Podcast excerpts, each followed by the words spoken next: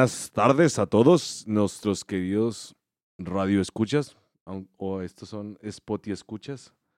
Este, estamos en un nuevo capítulo de la serie número 1.5 Reloaded de los Shifters. Eh, no se crean, pero eh, gracias a todos los que nos sintonizan de nueva cuenta. Traemos una nueva invitada especial. Hola, invitada. Hola. Eh, ay, ay, sí, ah. Así de, rayos, no me traje mi voz de locutor. Eh, Déjame hablar con mi voz normal. Switch de off de locutor. Este, no, yo no puedo. El micrófono me cambia. Rayos. Este, este, la licenciada Sí, o maestra. no, licenciada. Eh, doctora, doctora, por favor, nací. Doctora en conocimiento empírico. Ay, esa es nueva. No lo había escuchado así. No, no, ahorita voy a desarrollar ese punto. Espero tocarlo en la plática y que no se me vaya la idea. Ah, es todo. Espero que a mí tampoco se me olvide. Y déjame, tomo mis notas. Voy a Déjame, anotar. déjame saco mi acordeón de la pluma. Que no se me olvide la idea. Bienvenida, licenciada Viviana García. Dejémoslo en Vivi García. No me gustan los. Los formalismos. No, la verdad no. Tenemos unos queridos amigos que están protegiéndonos de los bandidos, Sí. este, fantasmas y cosas extrañas sobrenaturales. Este, el chamuco. Eh, Este, bienvenida, Vivi. ¿Cómo estás? ¿Qué novedad? Pues aquí No sé qué- Primero estoy tratando de conectar ideas, estoy intentando quitarme mucho ruido de la cabeza porque Son los perros. eh. sí, no, no, no, ya sé, ya sé, pero eh, yo creo que muchos se van a identificar conmigo que pues so- somos de los que se, se les ocurre una idea y luego estás hablando y luego estás pensando otras 10 al mismo tiempo y luego ya se te vienen otras 10 y pierdes el hilo y ya no sabes de qué estabas hablando. ¿Y qué me preguntaste? Hola. ah, caray. No, ella no la invitamos. Mira. Mira. La base, eh, tenemos de, está, traía de, de ya. España otra invitada. Es, este, es- es que es, mi- es mi asistente, déjenle en eh, paz. Déjenme a mi Bueno, invitada señorita paz. asistente, por favor, le, le pedimos que, Guarde que guarde silencio, por favor. Este, estamos en un, en un, en un lugar donde no le conviene el latino para empezar. Rayos. Podemos hacer mofo de su acento. Vale. Este, pero bueno, eh, para todos los que nos escuchan nuevamente, eh, vamos a, a tratar un tema creo que es de suma importancia.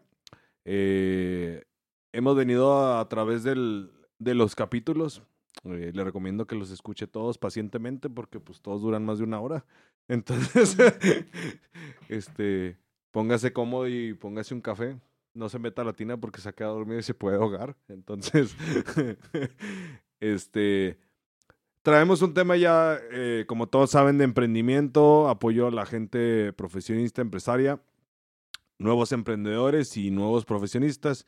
Y aquí nuestra querida compañera nos trae un tema que creo nos va a ayudar a todos, para los nuevos, los viejos. Y, y ahora sí, señorita. Ahora sí, rayos. Ya, ya perdí totalmente el hilo. ¿Para qué hablas, hombre? No te Sí, creas, sí. mira. Eh, pues primero me voy a presentar. Yo soy Vivi García, así me conoce todo el mundo como Vivi García y si no lo saben pronunciar es como la Vivi Peluche, ¿no?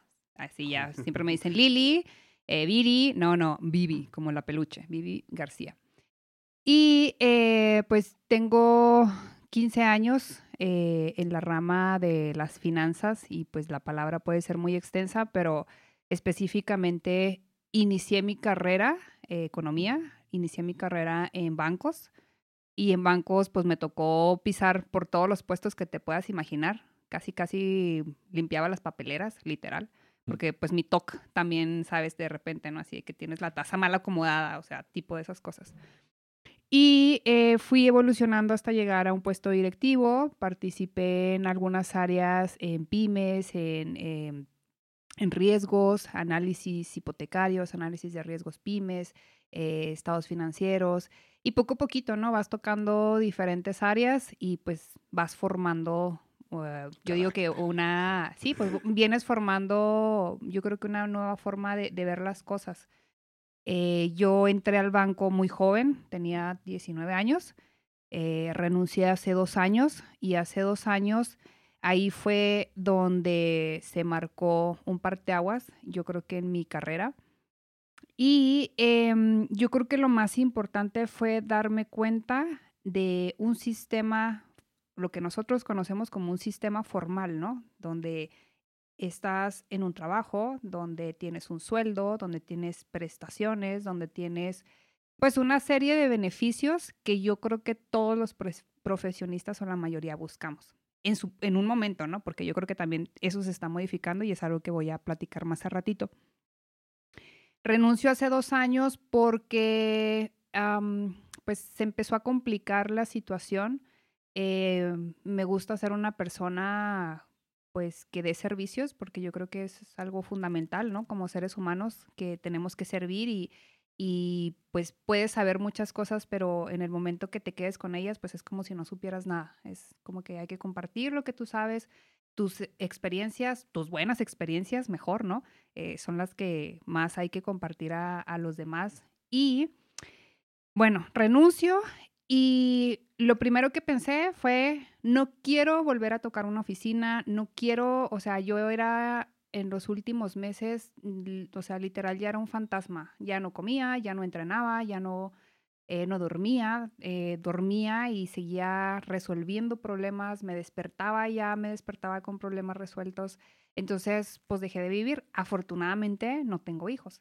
Bueno, afortunadamente y desafortunadamente, ¿no? Porque muchas veces, pues, eh, quieramos o no, muchas veces ese es el motor, ¿no? Que, que, que te ayuda a, a, continuar, tu familia, tus, pues, tus hijos, tu, tu, matrimonio, tu pareja, etcétera. Y yo en mi caso, en ese entonces ni mi gata estaba conmigo. Hoy tengo una hermosa gata. Familia de gatos. sí, es la dueña de mis comisiones, pero en ese entonces cuando yo renuncié, pues no tenía absolutamente nada de eso. Y pues obviamente había cosas que seguir pagando, había que seguir pagando la hipoteca, los seguros, el carro, etcétera, ¿no? La diversión, los viajes y, y todo súper bien. Yo logré hacer un ahorro. Este, también les voy a platicar un poquito de cómo hice eso, cómo empecé a utilizar, utilizando las herramientas financieras, em, algunos tabús o mitos que tenemos sobre esto. Y empecé a emprender. Empecé a emprender, que también es una palabra súper poderosa, ¿no? Así como que nos empodera, ¿no? Soy emprendedor. es, un, tema controversial porque eh, nosotros lo contábamos en, en, una, en una ocasión de que todo, por lo menos, Diego, el, el, consejo que siempre damos aquí, emprende por lo menos una vez y ya di que no te contaron que no emprendiste. Pero creo que a esa palabra, la verdad, hay la mayoría de la gente que nos hemos dedicado a esto, eh, llega un punto donde la empiezas a apropiar tanto que cambia muchas cosas y mentalidades de la gente. Y más ahorita, ¿no? La, la era que estamos viviendo es una era de cambios consistentes y es una era, eh, ahorita te voy a poner un poquito en contexto en el tiempo-espacio, que para mí es algo muy importante, pero fíjate que en esa parte del emprendimiento, antes de entrar con el tema, que no se asocia mucho a ello, pero cuando me toca a mí preguntarle a la gente, porque en realidad pues todos vendemos y el emprender, la relación directa con las ventas, pues ese es como, como el yin yang, ¿no? O sea, tiene que ser uno solo.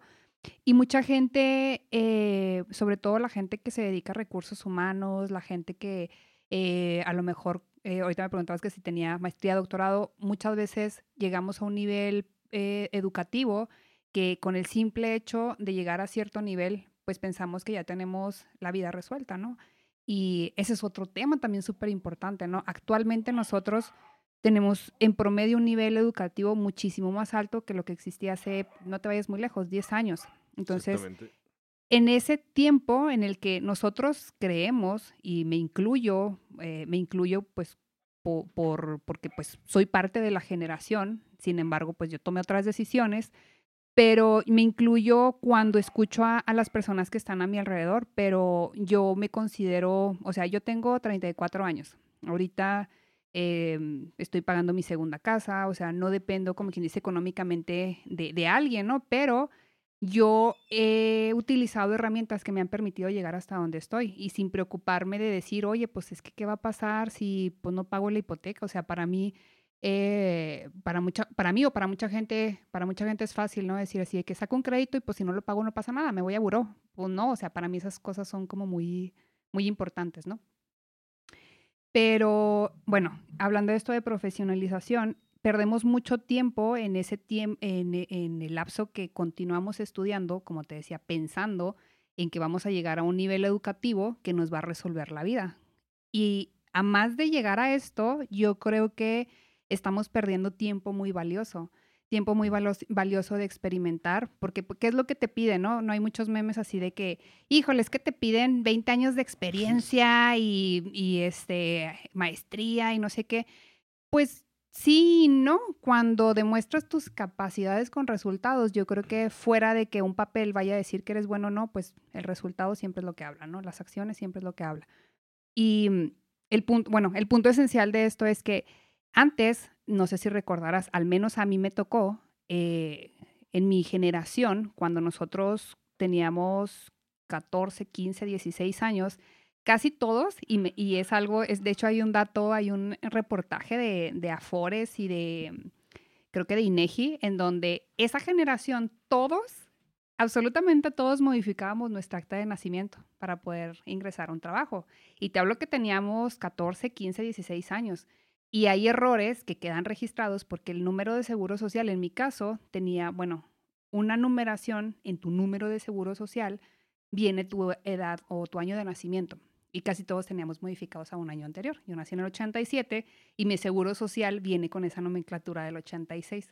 Entonces, venimos de, de, una responsabilidad muy diferente, de, de trabajar jóvenes, de responsabilizarnos hasta de cierta forma a, como decías hace un ratito, ¿no? A prueba y error.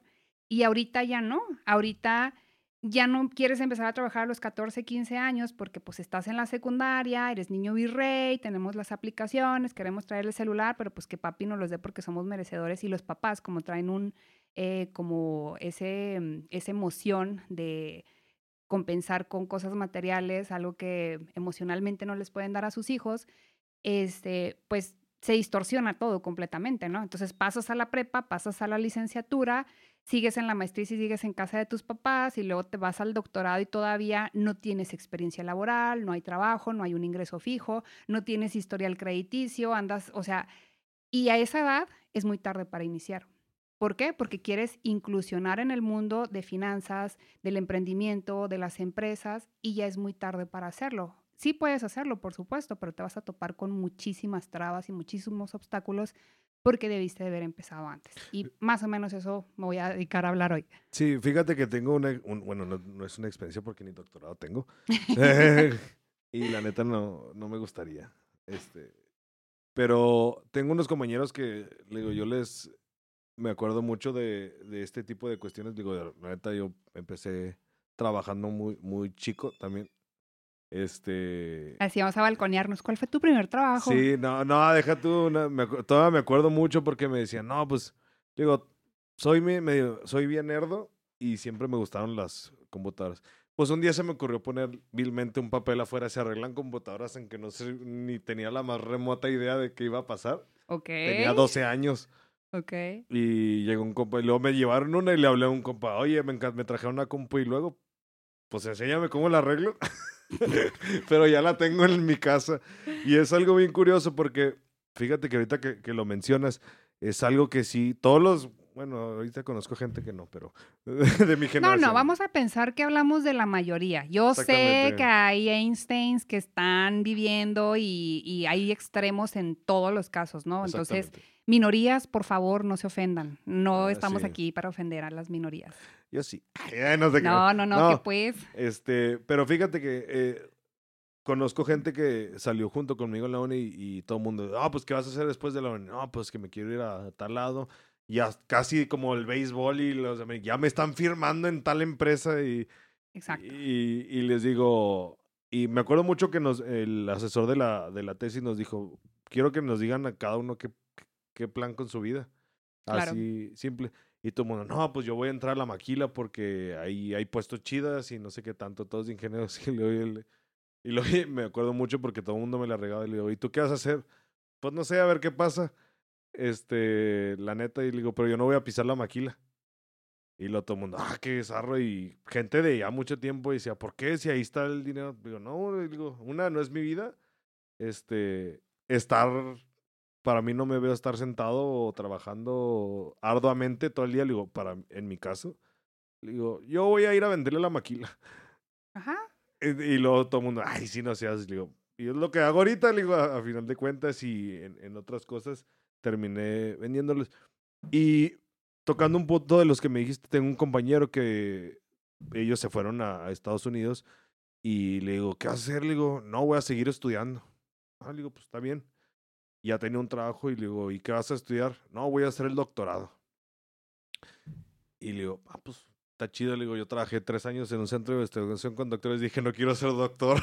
Exacto. Fíjate que, digo, cada quien lo que le acomode, ¿no? Y lo que le haga feliz. Porque pues yo creo que eh, fuera de, de medir el éxito en, en dinero o en monedas, pues yo creo que lo mides en felicidad, ¿no? O sea, y eso es muy, muy subjetivo. O sea, yo puedo ser feliz eh, en mi, Haciendo en mi podcast. yetita, ¿no?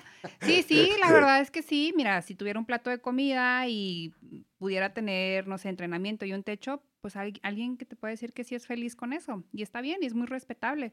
El problema es, eh, bueno, y aquí te voy a a lo mejor enmarcar tres cosas que para mí son súper importantes y que son una base fundamental de mi ideología, porque yo siento que, como te lo decíamos, bueno, como platicábamos antes de, de iniciar el podcast, es que pues no, lo que pensamos y lo que estamos viendo ahorita eh, no es un hecho, o sea, todo se está modificando y estamos viendo una, viviendo más bien una era de evolución completa. Este, y te lo voy a poner así, o sea, ¿tú sabes cuánto, hace cuánto tiempo se originó la Tierra? Bueno, según la ciencia, ¿no? Según la historia, según eh, los registros de los científicos, de los que sí saben, más o menos tú sabes cuánto lleva, bueno, cuánto tiene que la, se formó la Tierra o el planeta Tierra, No. ¿no? ¿Quién da más? No, no es cierto. ¿Quién, quién y luego de repente, ¡ay, que hable alguien no acá! Ya sé. No, es que mira, yo en mis registros históricos tengo que. No, no es cierto. Mira, la Tierra tiene 4.500 millones de años que se formó. Los primeros registros de seres humanos se originaron hace 2.5 millones de años. Y después de eso, pues viene también eh, el Homo sapiens, que pues no es lo mismo un, no sé, un neandertal, un paleolítico, a un Homo sapiens. Y el Homo sapiens tiene apenas 2.5 millones, no, no es cierto, miento, 200 mil años que apareció en el planeta. Aparecen en África y de ahí se empiezan a, a esparcir, ¿no? Primero, si no me equivoco, por Europa, luego se van a Asia y luego pues con toda esta situación del congelamiento y demás, pues bueno, ya se vienen para acá, para América. Entonces, nosotros como seres pensantes tenemos 200 mil años que existimos. Apenas hace menos de dos siglos empieza a existir todo lo que conocemos ahorita. Música, eh, eh, ciencia, materias de, de, educación, este, los asentamientos, bueno, antes de eso, los asentamientos de eh, la revolución agrícola, que fue lo que hizo que se empezaran a, a distribuir o más bien a poblar las regiones, porque antes, como nómadas, pues tenías que estar moviéndote bueno. de un lugar a otro para conseguir tu alimento y pues prácticamente era sobrevivir, ¿no? Hacia las otras especies. Entonces, desde ahí partes en que ni siquiera sabemos cuáles son nuestros raíces, nuestros orígenes. Antes, por ejemplo, y tiene que ver mucho con el mundo fitness ahora, por ejemplo, eh, en el libro, que es el que saco muchas referencias, que fue el que leí, estoy leyendo otra vez, el de Sapiens, precisamente así se llama, eh, te hace un, una referencia, por ejemplo, de los neandertales, que como ellos cazaban, andaban de un lugar a otro, pues recorrían, trepaban, etcétera, pues eran personas musculosas, eran personas, no, pues ahora, oye, ahora no, no era así como que no tenían su, ¿cómo se llama? GNC, donde iban sí. y compraban su prote y sus aminos y demás. Imagínate ese tiempo acá. No funcionaba así, o sea, no tenían un refrigerador en donde dijeran, híjole, es que necesito mis claritas de huevo para cumplir con mis macros de proteína. Fíjate, no. Es, ese es un punto bien interesante y lo, y lo tratamos eh, hace, hace rato, bueno, no sé si aquí para empezar. Pero me da un resto de risa porque decía, es que, pues esa gente, una, salía a buscarse qué comer ese día. Exacto. Entonces siempre estaba en movimiento, o sea, independientemente de...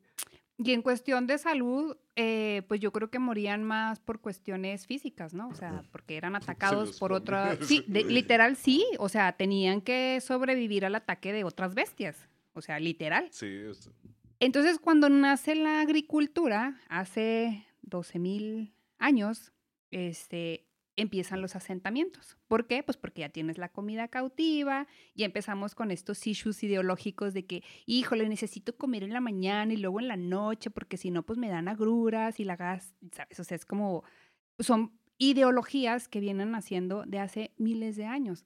Entonces, se empiezan a establecer los Homo sapiens, empiezan a poblar las tierras, empiezan después a hacer imperios, a pelearse unos con otros, pero Mm. originalmente pues no pasaba todo esto. Bueno, pero ¿por qué te digo todo esto? Porque si asentamos todo esto en el tiempo y nos venimos a los últimos, bueno, dos mil años, que pues es la, la nueva era, ¿no? Después de Cristo. Y lo que conocemos ahorita, como te decía, pues tienes casos, no sé, mil años, 600 años, donde ya ropa, zapatos, moda. pues la este, industrialización ya. Ajá, prácticamente la que esa déjame te digo exactamente por aquí lo por aquí lo anoté, pero ahorita te digo exactamente.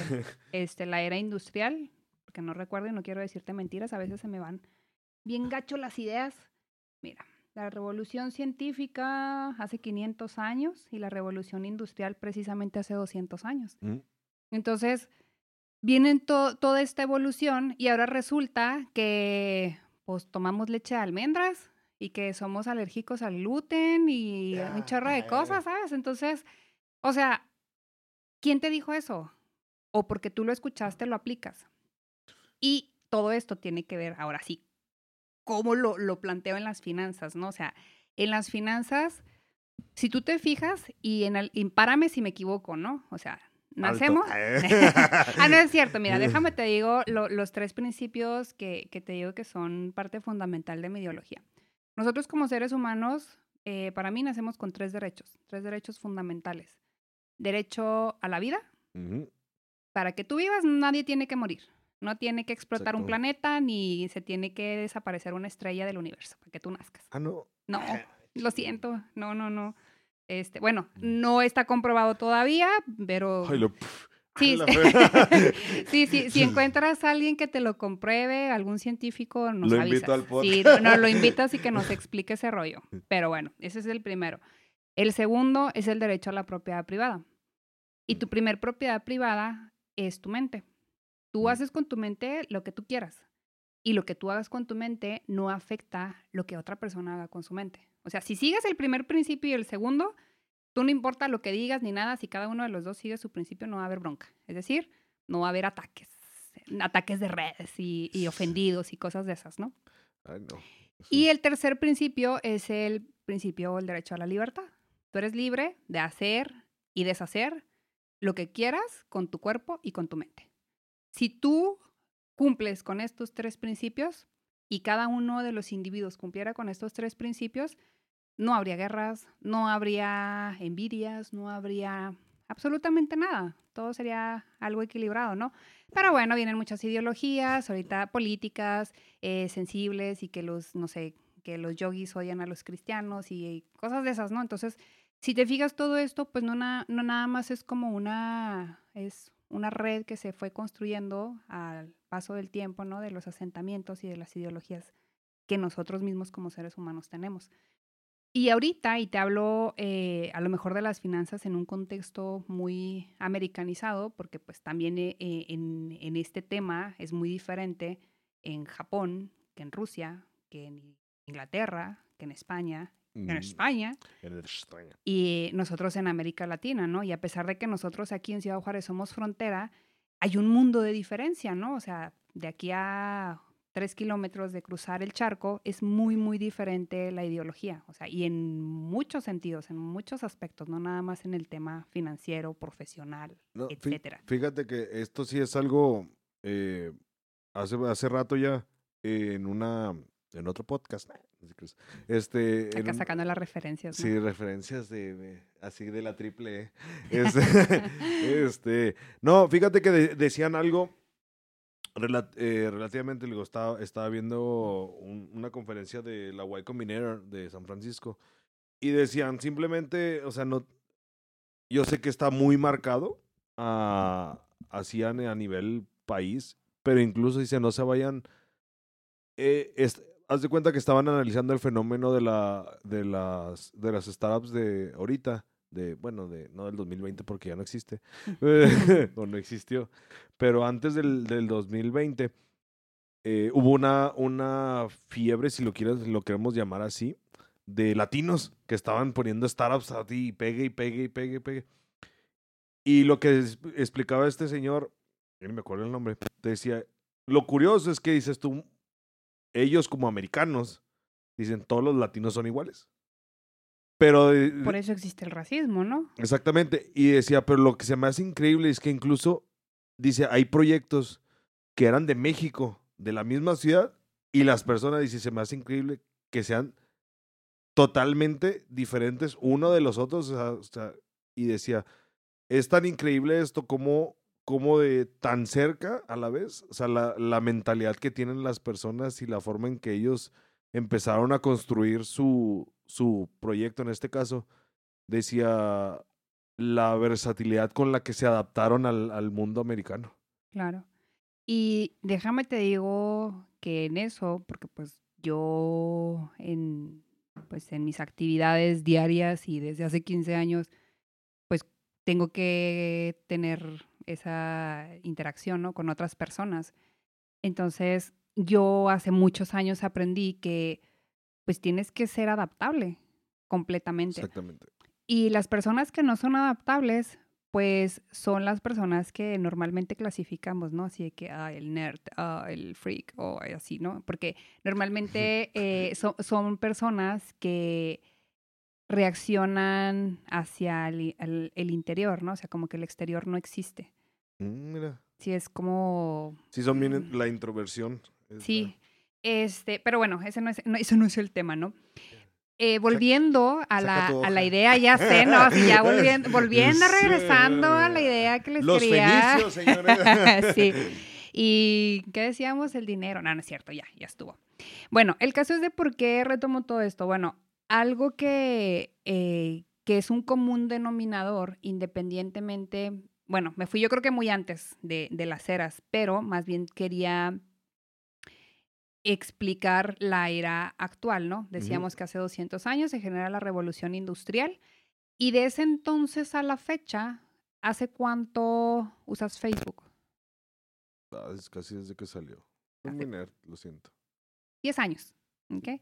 El celular, Mm, el primerito, ah, creo que en secundaria. y tenías unos Ponle do- 13 15 años. años, 15 años más o menos. 15, 15. Fueron los primeros celulares, sí, más o menos, 15, lucecita. 18 años más o menos. Entonces, si tú pones este tiempo y lo empalmas con el tiempo en el que hemos estado en el planeta, con el que empezamos a pensar, con el que empezamos a, a establecernos en ciertos lugares, con el que empezamos a evolucionar, con la revolución industrial, con pues todo lo poquito que conocemos ahorita. Y el error más grande que yo veo, porque me he dado a la tarea ahora en este 2020 que hemos tenido un poquito más tiempo, de encajar pues algunas materias, ¿no? Psicológicas, ahorita decíamos un poco de la neurociencia, que es una materia un poco más nueva, historia, geografía, economía, este, matemáticas, que son súper importantes. Eh, hay un común denominador en todo esto, ¿no? O sea, y es que en, toda, en todas estas épocas y en todas estas generaciones, pues todos éramos humanos y todos esos humanos tenían emociones. Ujú. Entonces, algo que actualmente yo creo que estamos dejando muy por de lado porque yo me baso mucho, ahorita yo, yo es la ciencia de la memología, o sea, de los memes. Ah, yo O dije, sea, todo lo quieren resolver con memes. Dije, "Es- es- Eso no lo estudié, dije a la fregada. Salió así, dije, qué profundo está esto. Claro. Sí, sí, sí, sí. No, no, pero ¿a poco no es cierto? Todo se Sí. quiere resolver con memes, pero yo, yo veo que es una forma de, Pues que- de darle la vuelta a los problemas que nosotros tenemos. De disque burlarnos de las situaciones cuando realmente no sabemos en qué nos afecta de forma individual. Y ahora te lo planteo de una forma. Tú ahorita me decías, yo, bueno, tú en- dentro de tu empresa desarrollas empresarios, desarrollas este, personas para que sean exitosos dentro de sus mismas empresas. Y ahora te pregunto yo, ¿cuáles son esas claves que hacen exitosa una empresa? Mm. ¿Por qué me tiene que preguntar a mí? Si yo Pues porque tú eres el experto. A ver, pues es que no me has hecho preguntas. Pues que estamos hablando de los fenicios y cosas así. No, no, no. Yo, eh, yo dije que era un antecedente, nada Ah, más. no te creas. Este, la clave. ¿Para qué? Así, yo, profe, yo, profe, yo contesto. A ver, el, el del audio así. Voy a hacer como la típica de la película, ¿no? Así de que te abre la puerta del taxi, te recibe en recepción y luego te sube la maleta y va y te ropa en la cama. La misma persona. No, no es cierto. No, pero sí, o sea, ¿cuáles son las claves de una empresa exitosa? O tú como desarrollador, cuando tú vendes una idea de negocio, les dices, ah, mira, yo te voy a ayudar para que cumplas con esto y esto y esto, y con eso te garantizo que tu empresa sea exitosa si sigues mis cinco pasos para una empresa exitosa. Fí- Fíjate que. Es que estoy medio loco en, ese sentido. Fíjate que eh, tocando un poquito el tema de, esto. eh, no sé si lamentablemente, pero entre las cosas este, agradables que, este, que me ha tocado. eh, la metodología que enseñamos, que, bueno, enseño, o la, la que, sí, que, sí, pues enseño, o sigo, eh, curiosamente es una metodología del mundo de, de Google. Digo, a raíz de que me certifiqué, aprendí muchas cosas con ellos. Este, y siempre he sido, ok, normalmente eh, hay una materia que llevamos que se llama Growth Hacking.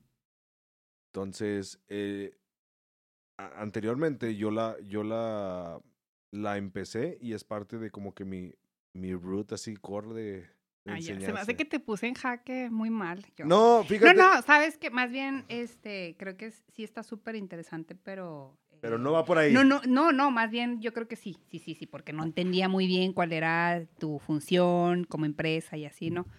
Pero yo más bien me refería a cuando tú tienes una empresa, o sea, desde cero, cerotes, cerotes, así de que, ¡ting! Así de que te da acá en la madrugada tu idea del millón de dólares y dices, ¿cómo empiezo una empresa?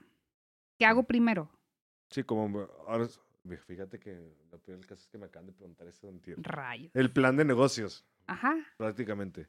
Sí, haces un plan de negocios. Entonces, yo ahora sí te digo, yo me dedico actualmente a las finanzas, o sea, a las finanzas en un sentido muy general. Yo trabajo para una empresa aseguradora, soy socio de una empresa aseguradora y esa es como mi, mi marca principal, porque pues, siempre es bueno tener a alguien de respaldo, ¿no? Con un renombre y pues más que si no eres tú, o sea, tú eres como la imagen y yo creo que lo vemos ahorita, ese es un, un problema muy fuerte que tenemos, ¿no? Con todo esto de, de las redes sociales, que empresas grandísimas pueden eh, quedar o pueden tener graves problemas por las acciones de una sola persona. Exactamente. Entonces, yo creo que eso es algo muy importante. En mi caso, por supuesto que hay muchas empresas y emprendimientos que no es necesario como yo, ¿no? Pero te voy a decir por qué. La empresa para la que yo represento tiene 150, no, 170 años en el mercado. O sea, hay referentes históricos en películas de la Primera, Segunda Guerra Mundial, en donde la empresa, eh, que seguro es Monterrey, ya participaba en contratos mercantiles entre países. O sea, es una empresa de, de re- de renombre mundial. Entonces, para mí te digo que es muy importante el contexto de espacios y tiempos. O sea, ¿por qué? Pues porque eso es lo que te va a dar una garantía de qué tan bueno eres. O sea, a mí, por ejemplo, ahorita los chavos que vienen bien emocionados y que me empiezan a platicar del trading y los bitcoins y demás, yo les digo, oye, es que pues es como tu realidad inmediata, ¿no? Pero ni siquiera te saben explicar, no saben ni cuántos años tienen aquí en el mundo, pero si quieren hacer trading y hacerse ricos inmediatamente en, en este tipo de mercados. Pero bueno, ese no es el punto. Pobrecita. Sí. No, y es que está bien conocer. No, sí, sí, mira, fíjate que ese, es- ese es un tema y, y yo creo que es algo que está pasando ahorita. eh, sobre todo hay gente que nos ha, nos ha dicho, ¿sabes qué? Es que encontré esto y quiero hacerlo. Ajá. Y lo chida es que le digo, mira, en, en algunos casos, bueno, ten- tengo un cliente que me dice, le planteamos una estrategia de arranque de su negocio y todo esto. ¿Qué pasó? Empezamos, yo no llegué por campañas de mercadotecnia, para empezar con ellos. Yo llegué para desarrollarles un programa, el de logística y administrativo de la empresa. Y ya, pues chido, me, quiero un programa, así, prácticamente típico. Sí, y todo el mundo piensa que es Excel. Este, es- sí, la neta, y me, me da un resto de risa porque, no, pues es que aquí en Excel haces esto. Y digo, no, espérese, yo se lo voy a resolver, nomás, pues deme chance, le digo, en hacerle su, su mundo. Total, tu- me, me acuerdo mucho porque tuve una junta con ellos ayer por otro proyecto nuevo. Y, y le digo, me dice, ¿qué? Casi como dicen, ¿qué aprendiste con, con nosotros? Y le digo, ah, no hacerles caso a ustedes. le digo, o sea, prácticamente, y luego se ríen, le dicen, ah, ¿cómo eres gacho? No, le digo, simplemente porque casi terminé haciéndoles el negocio porque llegaban con una idea de que es lo que supuestamente pasaba porque vi, ustedes analizaban que era así. Ya, es como cuando le pides un diseño a un diseñador. Sí, eh, Ah, ya. algo así. Ok, perfecto. Pero, o sea, imagínate, llegaron con, y le digo, no, no es por ser gacho y matasueños, le digo, pero llegaron bien emocionados con su, y digo, pues yo les hago su programa, ya sé cómo se hace. Ya, qué Y- triste. Ah, te creas. No, no, qué padre. La neta, me, me, me llama mucho la atención el trabajo y, y- y se me ocurre ahorita una idea que no tiene nada que ver con el tema. Pero en mi círculo es bien común, ¿no? Así de que, no manches, ¿a poco tú hacías esto? Entonces, para mí algo bien importante cuando tengo reuniones, o sea, no es como el tema que, que te decía ahorita, no es, hola, hola, Sí. ¿cómo estás? ¿Cómo estás? Bien, ¿qué tal el clima? Y esas son las pláticas casuales de las personas, Ah. ¿sabes? Entonces, a mí me choca, a mí me interesa más saber a qué te dedicas, cómo lo haces. No que me digas cuál es... Eh, estatus operando es así. Sí, sí, sí, o sea, no que me digas eh, lo, lo- todos los puntos principales, pero mínimo de saber qué es lo que haces, porque yo sí soy muy pro y por el ambiente en el que yo me muevo, de repente a mí la gente, oye, es que no conoces a alguien que esto y aquello, ah, sí, mira, X, porque a mí me preocupa mucho, a más de platicar de, de esta ciencia de memología que te decía, Sí. Este, y de los temas trend del momento, a mí me interesa más saber, pues, a qué te dedicas. Que si yo tengo alguna necesidad de X cosa, saber con quién dirigirme y qué más que sea alguien que sea de mi mismo círculo. Y en términos sociales, cuando tu círculo social cercano o tu círculo de, de convivencia está en armonía, automáticamente tú también lo vas a hacer. O sea, y eso de que dicen, júntate con grandes y te vas a convertir en grande, la verdad sí es cierto. Y si lo vas construyendo, no necesitas buscarlo. Eh, Exactamente. Fíjate que tocaste un tema bien interesante. Este, y se lo contaba. Tengo ese don, amigo. Sí. Es la. Es, es, es, es- esto está en armonía. Es, es armonía, sí. Sí. es armonía pura. Sí, no. Ya. Y se lo explicaba al, al- a nuestro querido compañerito aquí. Digo, el señor ya lo puse a emprender a fuerzas. Este, con este. Este. En es- este show de, del podcast, no, pues está estudiando y le dije, "Estás casi como a muchos, ¿tú qué vas a hacer de tu vida? Y le digo, vamos a hacer un podcast. Ya tiene una que se llama Spot, Spotcat Juárez. Ok. Y la idea estaba bien, está bien chida porque literalmente todo el mundo dice, todo el mundo ahorita quiere ser youtuber para empezar, ahorita en la generación de ahorita. Sí. Quiere ser influencer, que le paguen por estar en redes sociales. Acá el día que hicimos el, el plan de, de negocio de este, de este niño, estaba bien interesante. Porque si normalmente, pongamos el ejemplo, tú veniste a grabar. Con el puro nombre es podcast. El señor va y se, te da su estudio donde, donde quieras tener tu podcast. No necesita nada más. ¿Te graba? Entonces, a raíz de que todo el mundo quería hacer, pues él va y te hace su jale. Y me acuerdo mucho, por esto mismo, yo le, le comentaba, dice, siempre, digo, yo le, le- les decía de chiste la otra vez a, a- a los alumnos de la escuela. Les digo, hay, hay personas con las que, que nunca te puedes llevar mal. O sea, independientemente que sea la persona más hígada del mundo. No, ¿y qué tiene? O sea, yo tengo amigos super haters y aún así los amo. No. Si me están escuchando, los amo. Pero es que es eso, o sea, la convivencia humana, el ambiente tiene que ser armonioso, pero no significa que no puedas tener trato con personas que no sean de tu tipo o de tu pensamiento. O sea, yo creo que eso es algo... mm, Pues que tiene que ver con el respeto y de la lo madurez mismo. de los humanos, ¿no? Exactamente, y lo mismo que decían, o sea, el, el rollo es en el punto de vista que y lo mencionaste al principio de... Derecho a la libertad. Derecho a la libertad. Al Te digo que todo encaja y cualquier idea que me plantes va a recaer en uno de esos tres. ¿A que no? ¿A que sí? ¿Cuánto quieres perder? Soy bien buena también para las apuestas. Ay, yo no. si son de comida, sí juego. este, y les decía, y se, se lo tomaban de chiste porque les ayudé a, a hacer un, el programa con los que están ahorita grabando. Son alumnos de la escuela. Y les digo, mira, los voy a, los voy a, digo, ustedes tienen la, la ventaja de que están, ahora sí como dices, en el círculo de nosotros, de mi, de mi, uno de mis socios y, y yo, digo, y no es por ser McLean, le digo. Pero así como dices, tienes un respaldo de que ya saben en ciertos lugares quiénes somos, que si te digo, si yo recomiendo a alguien, saben que van con la seguridad del, del nombre de nosotros y no es como que yo lo voy a hacer. Claro. Entonces, le digo, les digo, ahorita los vamos a empezar a, a meter a, las maquilas a grabar y a hacer, son, chavitos y les digo, le digo, les voy a dar tres consejos para entrar a cualquier lugar y que te vaya bien. Respeta todo lo que hay ahí, o sea, este, independientemente que tú no, no pienses y sientes igual, tú haz tu jale lo mejor que lo sabes hacer, sé excelente y por favor hay tres personas que nunca te puedes echar encima. Y se ríen todos y me dice, ay, me va a salir con una payasada al dueño. No, le digo, el dueño ni siquiera te va a pelear porque ni siquiera va a estar ahí para empezar a veces. Le digo, no, le digo, su asistente, el guardia. el guardia.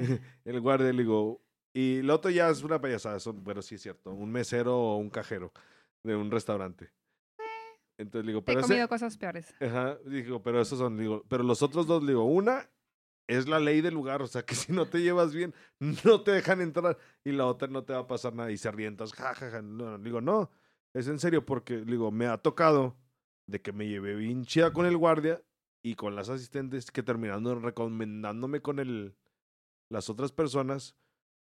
Y... No, mira, pues es que ya, ya tiene que ver a lo mejor otros temas ahí de, del carácter, ¿no? De las personas. Y obviamente todos los que, eh, pues, nuestra carta de presentación somos nosotros mismos, pues no vamos a llegar con una arrogancia. Yo a veces, yo como cualquier humano, a veces no tengo días buenos y esos días evito completamente ver a las personas, ¿sabes? O sea, porque parte de tu inteligencia emocional pues debe ser eso, o sea, de que debes de aprender a identificar cuándo sí, cuándo no puedes pues convivir con otras personas tener dominio propio de sí mismo. Y eso es, e, ese es otro tema también que deberías de incluirlo. O sea, el liderazgo en las empresas está muy distorsionado también. O sea, muchos líderes piensan así como que, oye, soy el director y me respetas porque yo soy así y yo te puedo hacer lo que se me dé la gana. Discúlpame, pero no.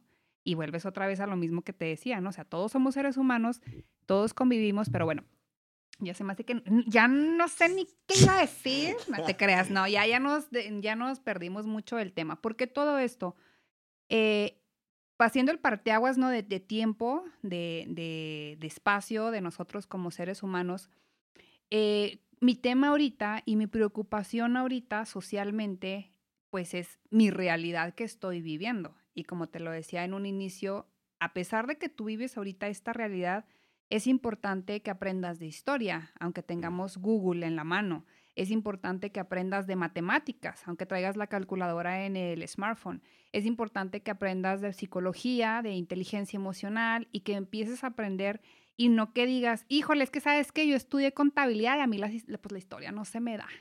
O yo aprendí este, o yo soy matemático y pues no, la ortografía, la verdad es que no.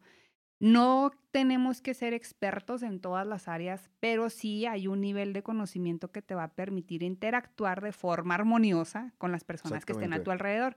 Y eso te va a ayudar, bueno, a mí me ha ayudado muchísimo a que a mí de repente yo soy la típica, es que yo pensé que eras bien sangrona o bien mamona, ¿no? Así de por la cara de bulldog que me cargo. Mm. Pero casi siempre, o sea, de que el típico comentario de que, ah, no manches, no, si eres chida y no sé qué, o sea, y pues no quiero como representar algo, ¿no? Pero a final de cuentas, pues tres cosas en la cabeza y bueno, ya tus expresiones son otro rollo. sí. Pero el punto es, o sea, el punto es que eh, nuestra era, ahorita estamos viviendo los cambios tecnológicos, humanos más grandes, políticos también, más grandes eh, que ha vivido el ser humano en su existencia en este planeta. Y uno de los grandes errores que yo veo que cometemos las nuevas generaciones, y no las voy a clasificar porque para mí los calificativos de, ah, es que eres un millennial, ah, es que eres un, un centennial, estás bien tonto, ya, generación de cristal y no sé qué, para mí eso la neta no va, o sea, no va porque ya estás calificando algo sin ni siquiera saber cuál es el, la realidad, porque estamos hablando de que cada persona es diferente, ¿sabes? Entonces, expones a la gente ya. Exacto, o sea, expones precisamente, porque hay viejas generaciones que son unos buenazos en la tecnología y hay unos de nuevas generaciones que pues no le mueven al celular y por muchas cosas. No, fíjate que es algo bien, bien interesante y, y esto lo hablábamos eh, sobre todo cuando una vez me preguntaron, y perdónenme a la gente que voy a decir. Eh, sí, la neta, o sea, me decían, eh, me hicieron una pregunta, ¿y tú qué piensas de la gente que egresa del TEC de Monterrey? Pues qué, pues son personas, qué chido que tuvieron la capacidad económica para salir de ahí. yo le digo, mira, digo, yo no puedo darte mi opinión. Una, porque tengo amigos, para empezar, que estudiaron ahí. Les va bien, chido. Le digo, sí me ha tocado, lamentablemente, quitarles jale a la, gente ahí. Y toco un poquito este tema. Y me lo han preguntado. Pero así como a, si quieres ver la mala racha de gente que, eh, que a final de cuentas es la persona que se desempeña. Tocó una persona que era el TEC de Monterrey, hace 10, 15 años no, me contaron que había puestos donde no aceptamos egresados de la UACJ.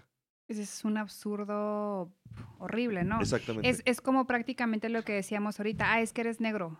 Exactamente. O sea, ah, es que eres blanco, ¿no? O sea, eres, ¿cómo se llama esta? ¿Amarillo? No, no, no, no, no, amarillo. Soy Simpson. no, no, no, ¿cómo se llaman estos los del Ku Klux Klan? O sea, es increíble que a estas alturas de la existencia humana siga habiendo ese grupo de minoristas y todavía hay gente que lo sigue. Exactamente. Entonces, pues, bueno, volvemos a los tres principios y encajan perfectamente en ello, ¿no? Eh, ahorita hay un, un estatismo horrible em, y aquí es donde ya empiezo a, a desarrollar un poquito, eh, pues, a donde quería llegar, ¿no? Nosotros como seres humanos, te hacía la pregunta ahorita de cuáles son los puntos claves para que una empresa sea exitosa. Y yo te puedo decir algunos, ¿no? Que manejo en algunas de las conferencias eh, con, con particulares, con empresas pequeñitas. Todos deben de hacer un presupuesto. Mm haces un presupuesto, en el caso de muchas empresas pues los hacen anualizados, algunos por semestre, haces cálculos, tienes que hacer un costeo antes de, o sea, y, tanto el otro día me dicen, oye, pero pues, en, por ejemplo, en el caso de los salarios, le digo, ¿tú sabías que en el caso de los salarios tienes que costear los metros cuadrados que ocupas? Porque si rentas, si es tuyo, si se, e, etcétera. Pero bueno, no vamos a hablarlo tanto detalle, ¿no? Pero hay un presupuesto, tienes que generar eh, ciertas prestaciones hacia tus empleados, tienes que generar inversión en tu misma empresa para hacerla crecer. Esa inversión también puede ser con herramientas de crédito. Tienes que generar eh, gastos conscientes. Ahorita vemos mucho esta ideología o estas implementaciones ¿no? de, eh, sistemas eco-friendly, de, de, pues una, un, consumo consciente ¿no? de, de muchas cosas. Pero ¿cómo llegamos a todo este punto cuando tocamos un extremo? Si nosotros como seres humanos no tocamos un extremo, no se nos prende esa chispa de accionar a hacer algo.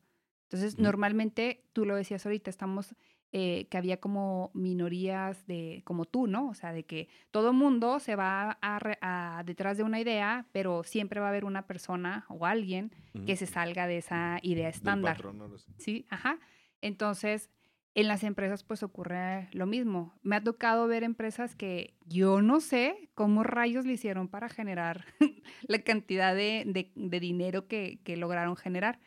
Pero todo esto eh, les permitía porque antes no había tantos controles. O sea, no había tanto control eh, del Estado, por ejemplo. O sea, ahorita para poner una empresa formal pues tienes que cumplir con muchos requerimientos, pagos de impuestos y se hace imposible solventarlos. Entonces, también somos bien buenos para buscar salidas alternas.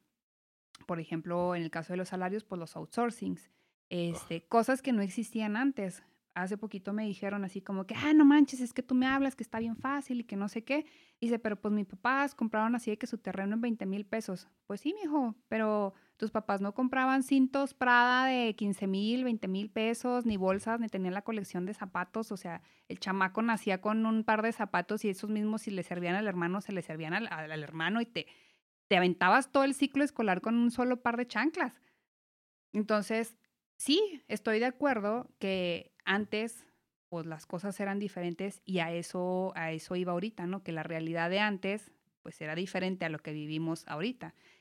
Y nosotros como nuevas generaciones, o sea, no hacemos más que unas cuantas cosas, que es quejarnos de lo que ya no podemos obtener como lo tenían antes y burlarnos de nuestra realidad, pero no hacemos nada para cambiarlo. Queremos que, como te decía ahorita, otras personas no lo resuelvan o dejarlo en manos del Estado. Ah, no, pues... Es culpa del gobierno. Sí, es culpa del gobierno que no arreglen los permisos y que no me faciliten hacer las cosas. Pues no, porque hay personas que sí lo están haciendo. Entonces, si, em, si te comparo, por ejemplo, eh, esto que te decía de una empresa, para mí, economía, todo lo voy a agarrar en economía, para mí el ser humano eh, o el individuo como ser humano es la empresa o es el ente institucional más pequeño que existe. Entonces, cuando me hacen una pregunta de que, oye, pero es que pues yo no sé nada de finanzas y ¿Trabajas en una empresa? Sí. Ah, ok. ¿En qué departamento estás? No, pues en compras. Finanzas? En finanzas. No, literal, sí. Hay gente que trabaja en finanzas y sus finanzas es un desmadre. O el típico que te dice, ay, no, es que yo no utilizo la tarjeta de crédito porque no me gusta pagar intereses. ¿Y quién te dijo que una tarjeta de crédito tenías que pagar intereses a fuerza? O sea, cosas así que te digo que son muchos mitos, son muchas cosas que venimos acarreando de la realidad de las viejas generaciones, ¿no? Porque muchos de ellos, esas eran sus ideologías, ¿no? Yo guardo mi dinero en el colchón. En ese entonces, pues inclusive los bancos pues no tenían la magnitud que tienen ahorita. Eh, inclusive, pues a mí me tocó la implementación digital de los bancos hace ocho o nueve años aproximadamente. Y era una guerra con los clientes. O sea, no, yo quiero mi papel, a mí deme mi estado de cuenta impreso y no sé qué, o sea, para que lo vieran lo tiraran a la basura. Y así de, ok. Entonces, nosotros como nuevas generaciones, a lo mejor gente que nacimos entre el 85 y la actualidad, pues queremos seguir arrastrando todo eso. Y como te lo decía ahorita, el conocimiento es bueno, como conocimiento, como historia, ya, es historia, déjalo. Ahora empieza a utilizar las herramientas que tienes disponibles ahorita para crear tu propia realidad. ¿Por qué? Porque las herramientas que ellos utilizaron y que ellos pudieron generar riqueza o, generarles esa, ese bienestar que tienen ahorita, nosotros ya no los tenemos, ni los vamos a tener, ni el Estado los va a crear, ¿no? Porque, bueno, ese es otro tema, ¿no? Político, que entre más poder le des al Estado, a un ente que no tiene la capacidad de generación de recursos y que está nada más administrando, entre comillas, que mucha gente no lo sabe, porque el Estado, el gobierno me refiero, no es un generador de recursos, o sea, es un administrador. Y entre más subsidios, entre más impuestos, pues estás castigando esa parte trabajadora y esa parte de generación de intelecto, de capital y de desenvolvimiento de los seres humanos como ente individual, que decía, ¿no? Que es una empresa, la más chiquita que existe, que somos nosotros. Entonces, las claves cuando me dicen, oye, es que ¿cómo le hago para mejorar mis finanzas? Ah, pues mira, bien sencillo. ¿Trabajas en una empresa? Compárate con una empresa, haz tu presupuesto, conoce cuánto ingresa a tu bolsillo, cuánto gastas, genera un ahorro, y ese ahorro tiene que estar implícito dentro de tu mismo presupuesto como un gasto. Genera inversiones y las inversiones, híjole, ahorita hay infinidad de inversiones, ¿no? En las inversiones pues vienen otro tema, la inflación, viene la pérdida del valor del dinero en el tiempo, vienen este, pues muchos otros temas. Este, la generación, el crédito, por ejemplo. No, es que el crédito no sirve. No es cierto. O sea, por ejemplo, bueno, ¿tú tienes créditos? ¿Sí? ¿Qué créditos tienes? Tengo automotriz y de cuatro, cuatro, bancos. Oh, muy bien. Bueno, por ejemplo, un crédito hipotecario, ¿no? Típica persona que te dice, no, no, no, no, es que no, eso ya no, no, un crédito, pues no nos sirve porque terminas pagando dos, tres, cuatro veces la casa y yo prefiero mejor ahorrar y así, ¿no? Te voy a preguntar, ¿tú sabes cuánto cuestan las casas ahorita aquí en Juárez? Mm, la última vez, bueno, se fue que están mal viajados ya algunos precios sobrevalos, pero realmente no. Bueno, mira, te voy a poner un ejemplo. Cuando yo trabajaba en el banco, por supuesto que hay herramientas buenas y hay herramientas malas, ¿no? Pero para eso habemos asesores que te podemos ayudar, ¿no? Con ese tipo de situaciones. Pero, por ejemplo, un crédito hipotecario en sí, ¿no? Eh, este, tú compras una casa hoy que vale, vamos a poner cantidades fáciles de, manipular mentalmente, ¿no? Para no andar partiendo chayotes. Pero... 8.3. 3.1416. ah, no es cierto. 1592, 24, 64. No sé qué era eso. Rayos. Lo que sigue después del 3.14. Ah, buen punto. Nunca me lo aprendí. Yo tampoco. Ni modo.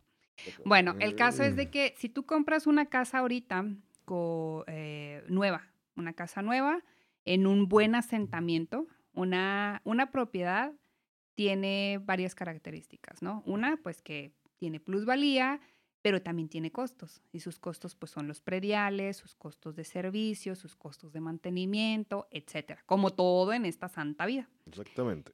Eh, ahora, tú vas al banco y pides un millón de pesos de crédito. Bueno, para empezar, el banco no te va a prestar el millón de pesos, pero vamos a pensar que sí, te presta tu millón de pesos, ¿no? Sí, es, vamos a hablar. Te sacaste el trébol de cuatro hojas y te lo prestó. Medio hipotéticamente. Que sí hay formas, ¿eh? Con cofinanciamientos. Sí, sí, sí se puede, pero bueno. Vamos a pensar hipotéticamente nada más en el, en el banco. El banco te financia un millón de pesos. Si en, una, en un universo paralelo otra persona dice, no, ni madres, yo no le voy a pedir crédito al banco, yo mejor voy a juntar un millón de pesos para comprar mi, mi casita, ¿no? Vamos a pensar que esa persona pues es un nivel medio, que tiene un salario fijo, este, y que apenas, o sea, va a ser su primer crédito, va a decir, no, yo me voy a poner a ahorrar para poder juntar el dinero suficiente para poder comprar mi casa. Vamos a pensar que esa persona puede ahorrar exactamente lo mismo que va a pagar de mensualidad de crédito. ¿okay? Y el crédito, ahorita los plazos estándares andan en 20 años, más o menos. Entonces, una persona, yo, vamos a pensar, yo tengo 34 años, hace 20 años pues, tenía 14, bella juventud.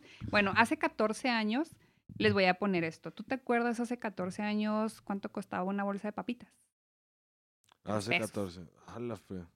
Te digo yo, tres pesos. Una bolsa que ahorita cuesta 15, 18, 20 pesos. Un burrito de una soda costaba 10 pesos. 5 pesos. Te daban 5 pesos para ir a la escuela y eras millonario. O sea, te comprabas el lunch, los dulces, la coquita y... Me, acuerdo cuando me dan 10 pesos y llegaba un cuate, la neta, es de mis amigos que... Le pichabas a todo mundo con 10 pesos. No, llegaba y lo... ¿Cuánto traes?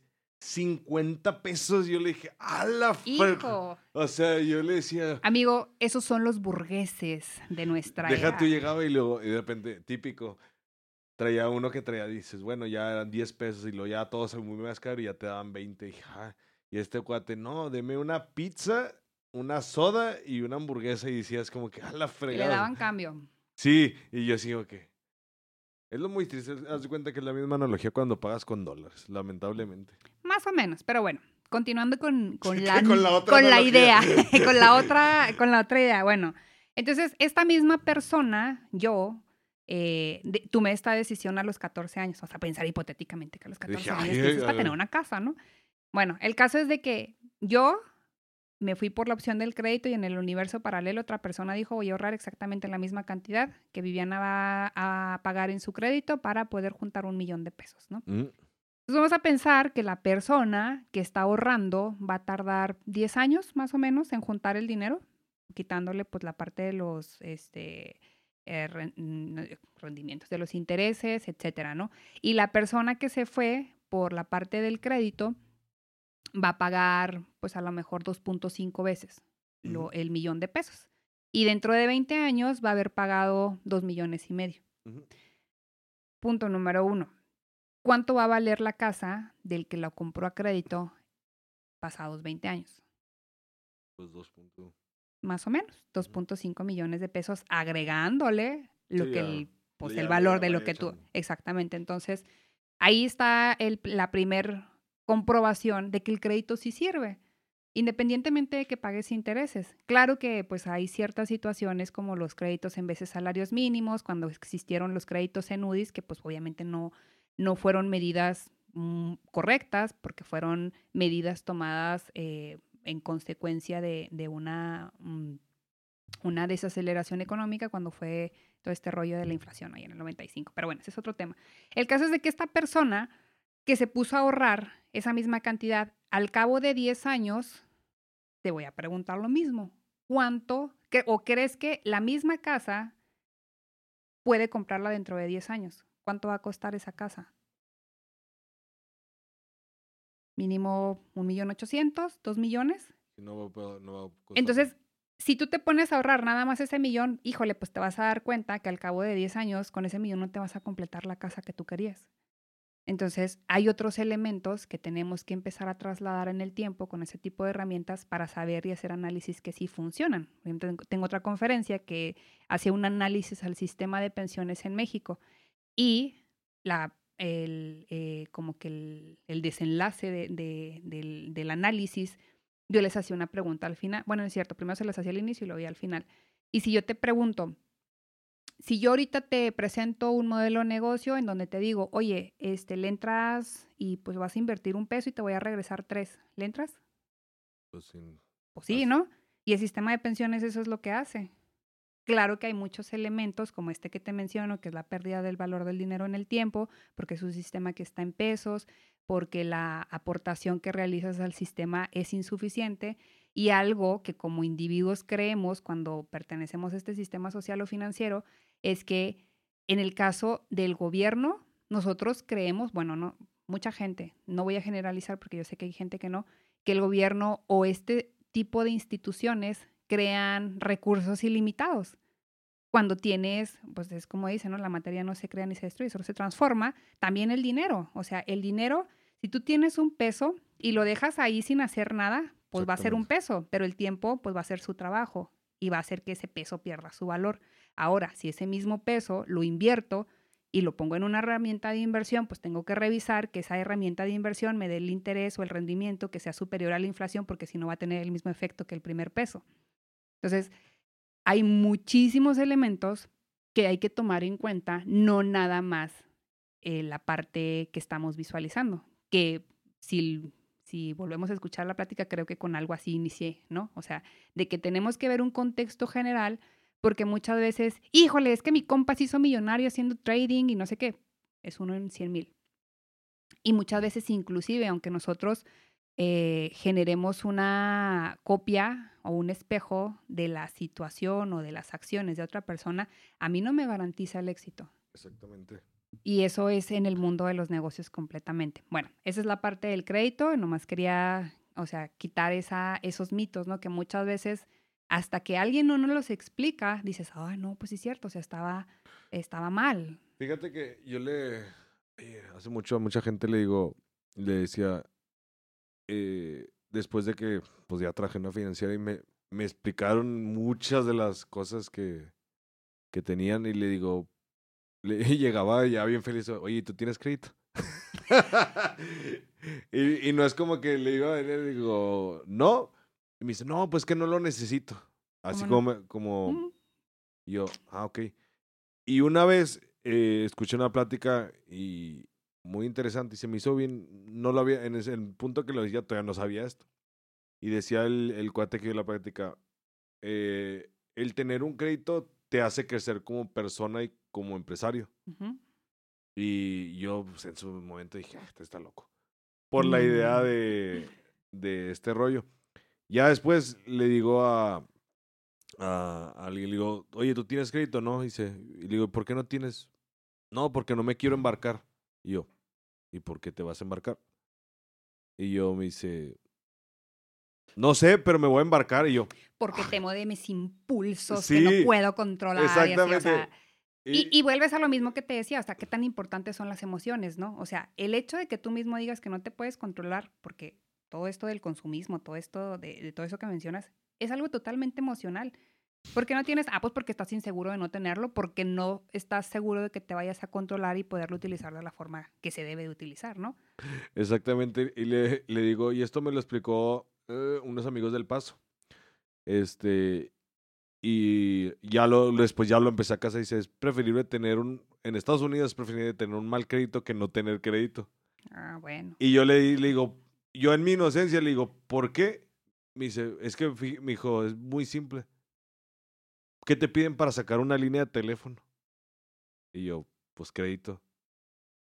Hay gente que prefiere, o sea, aunque ya esté, prefiere seguir teniendo su mal crédito que no existir prácticamente. Y, y yo le decía, cuando les explicaba eso, me dice, sí. Y luego, ya después tocó el cambio de generación de, necesita referenciar una tarjeta para sacar una línea de teléfono. Exactamente. Que eso era precisamente lo que decía cuando te platicaba de todo este tiempo que perdemos a veces en, en querer perfeccionar la parte profesional o educativa, intelectual más bien, ¿no? De, de las personas. Y te olvidas de tu realidad natural. O sea, y, y a lo mejor si, si escuchas la palabra natural, pues se te vienen a la mente pajaritos y árboles y ríos y así. No, no, me refiero a natural eh, en ese sentido de, de poder hacer las cosas eh, sin problemas. Y te lo planteo en forma de empresa también.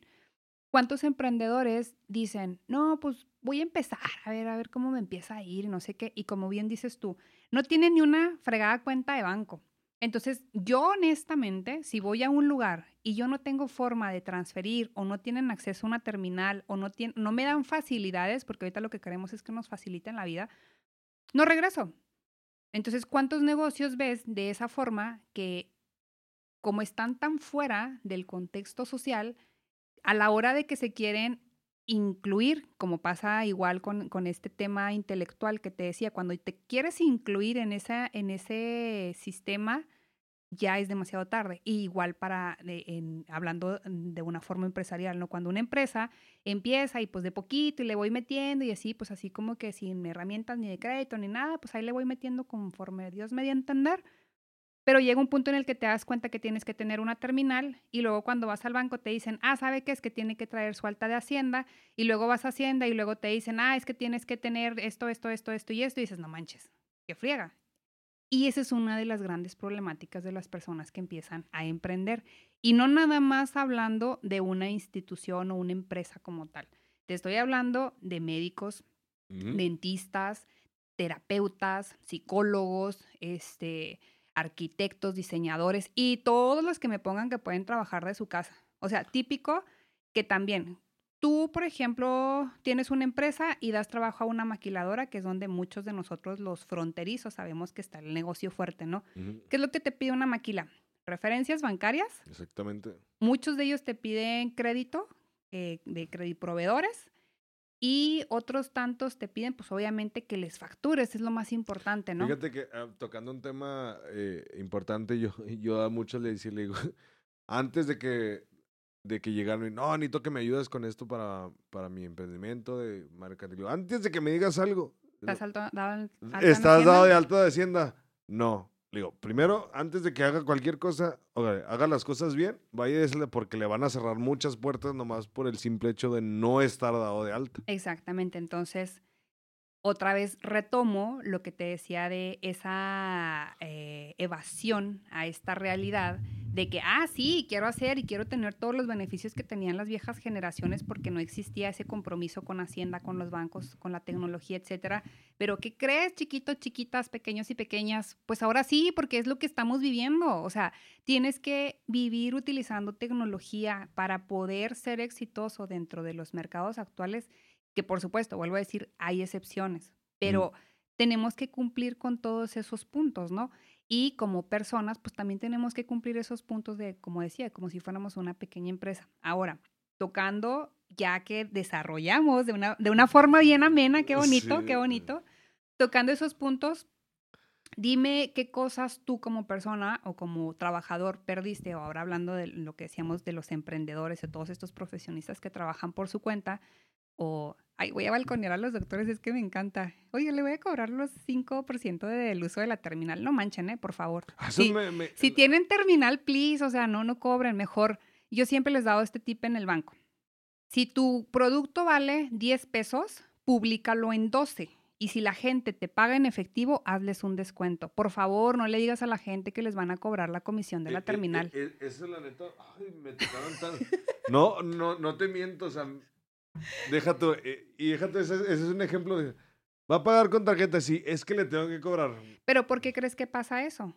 Pues porque no cumplen los pasos de piensan que se van a ir modificando conforme pase el tiempo y conforme vayan teniendo éxito, pero si hubieran hecho su presupuesto, su costeo, su cálculo, su proyección de metas, su crecimiento, su ahorro, su inversión, su, formalidad, etcétera, nada de esto sucedería. Entonces, cuando me dicen eso, yo digo, vais, tache. No, y deja tú.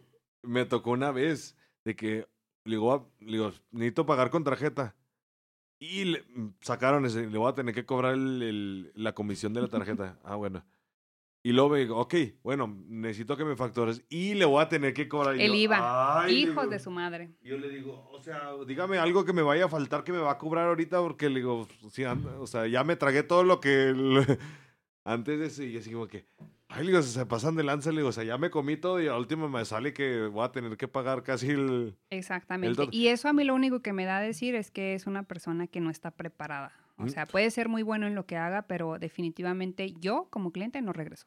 Yo tampoco. En algunos lugares, la neta, este, me tocó la, la mala experiencia eh, y pues la tuve que pagar. Ah, ya me había comido todo. Así que... Qué sad.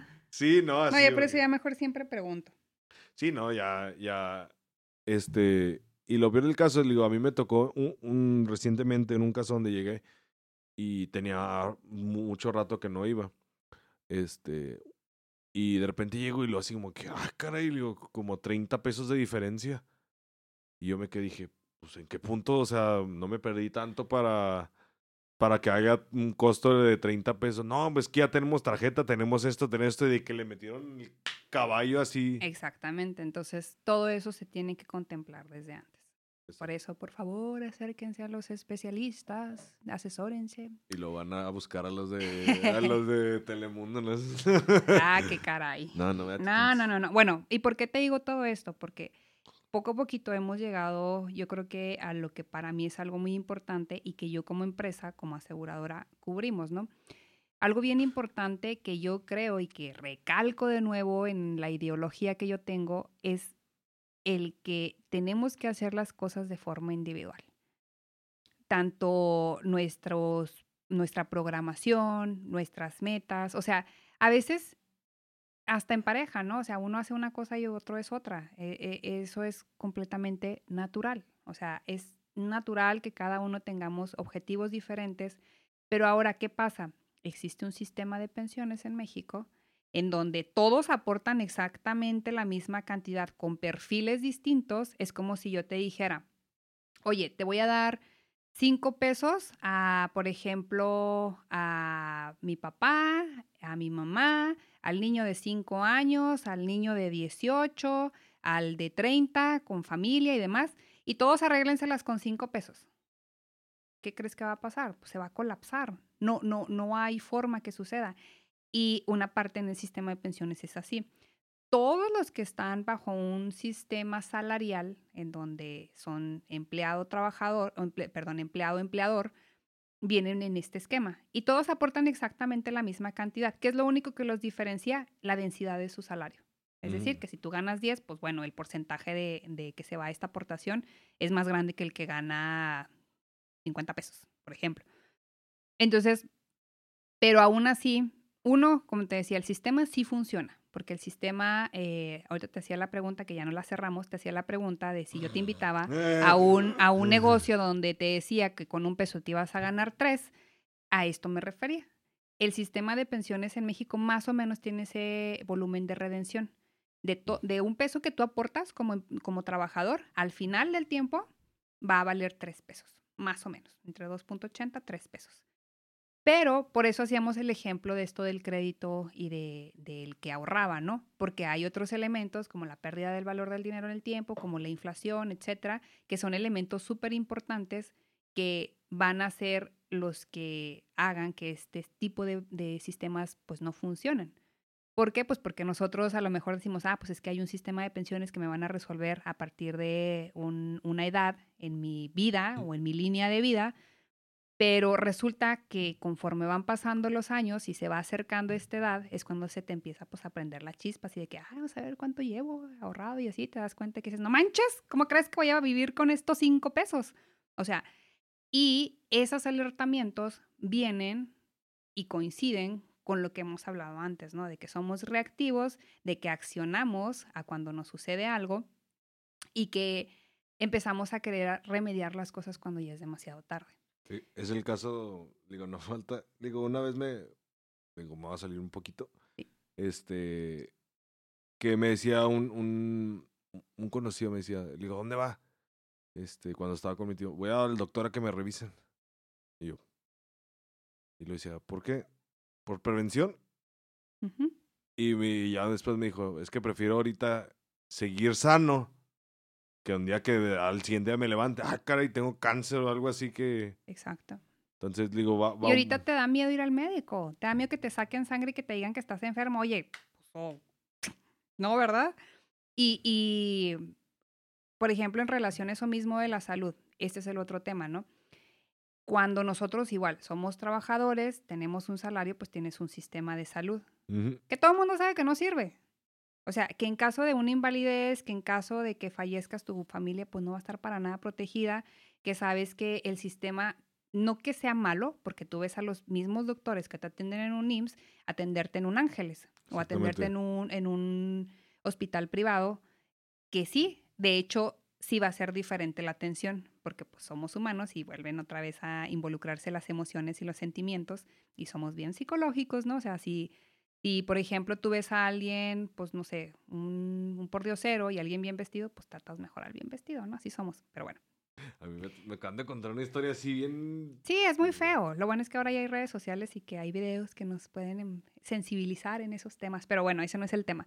El tema es que el sistema de salud en México también ya está colapsando y te, y te vuelvo a reiterar, no es porque sea malo, es porque ya somos muchos. O sea, está totalmente, exactamente, la, la, demanda que tienen en, en, salud está completamente sobrepasado.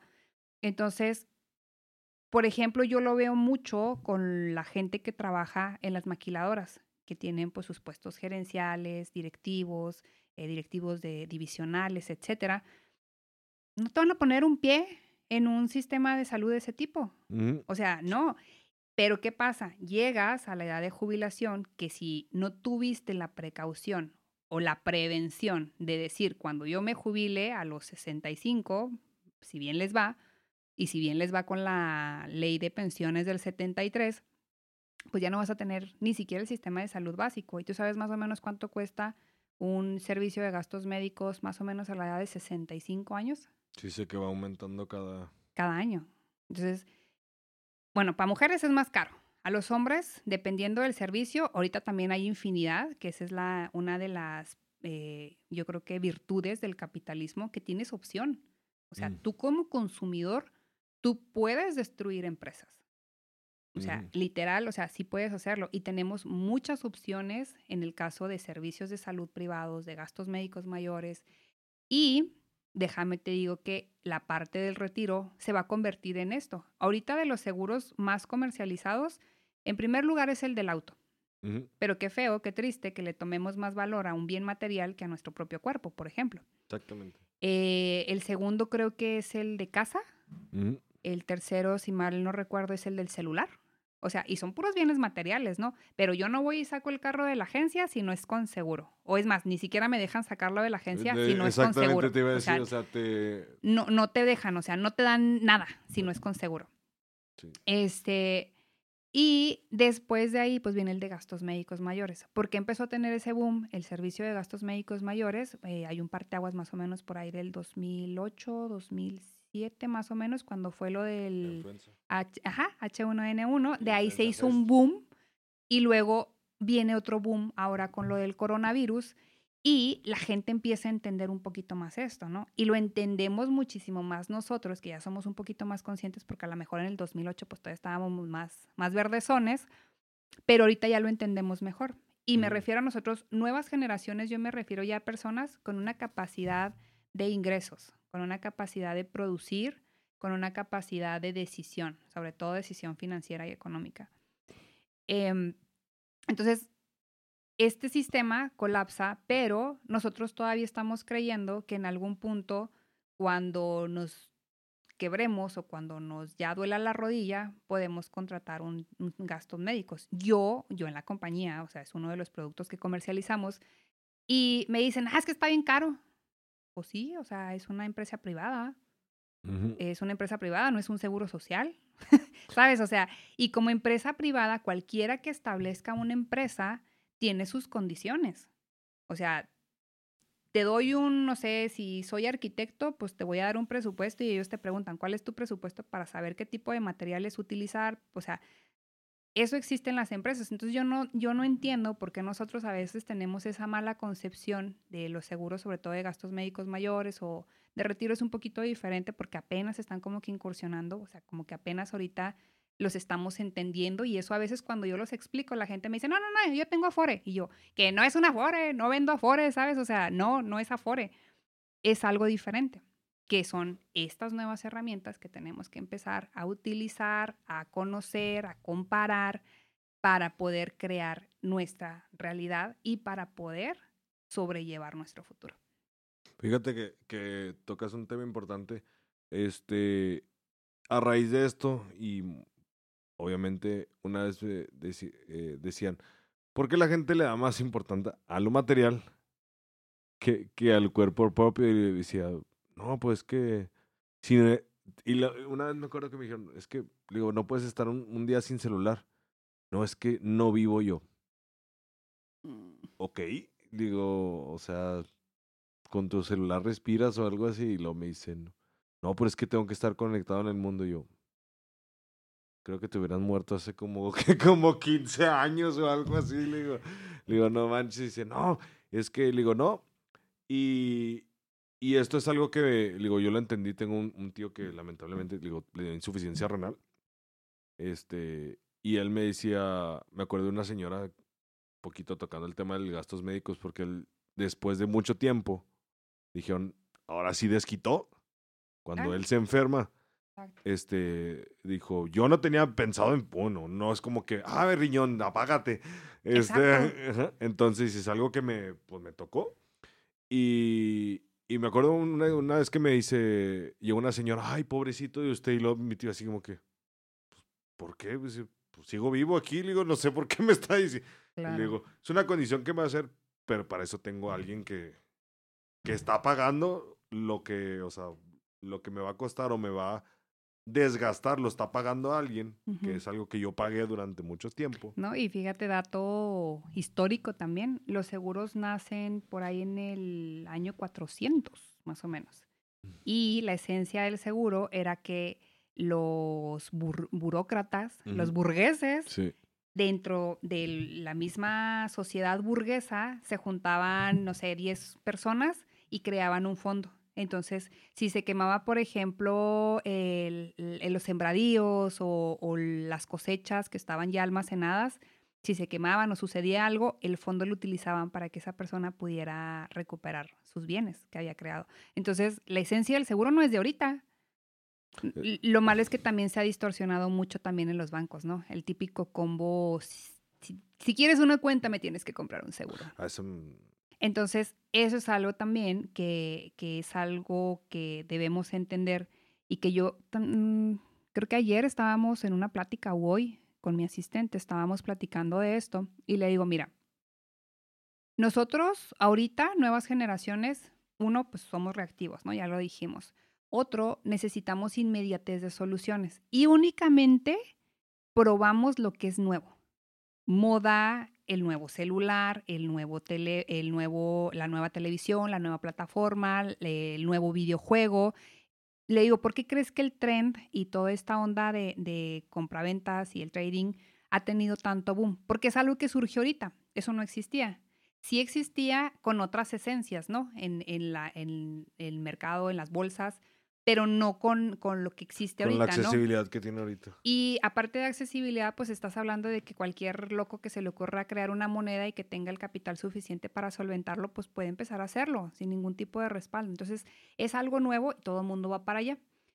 Porque, y tú le decías ahorita, ¿no? Es que a veces nos da miedo, así como que no, pues es que no, ¿cómo lo voy a hacer? Entonces, como tenemos un histórico de que los seguros no sirven, de que me lo venden con la cuenta, de que si voy por un crédito, pues tengo que pagarles un seguro que no sé ni para qué me sirve, ni cómo funciona, ni nada. Entonces, creo que distorsionamos mucho el, el beneficio que nos otorgan este tipo de herramientas.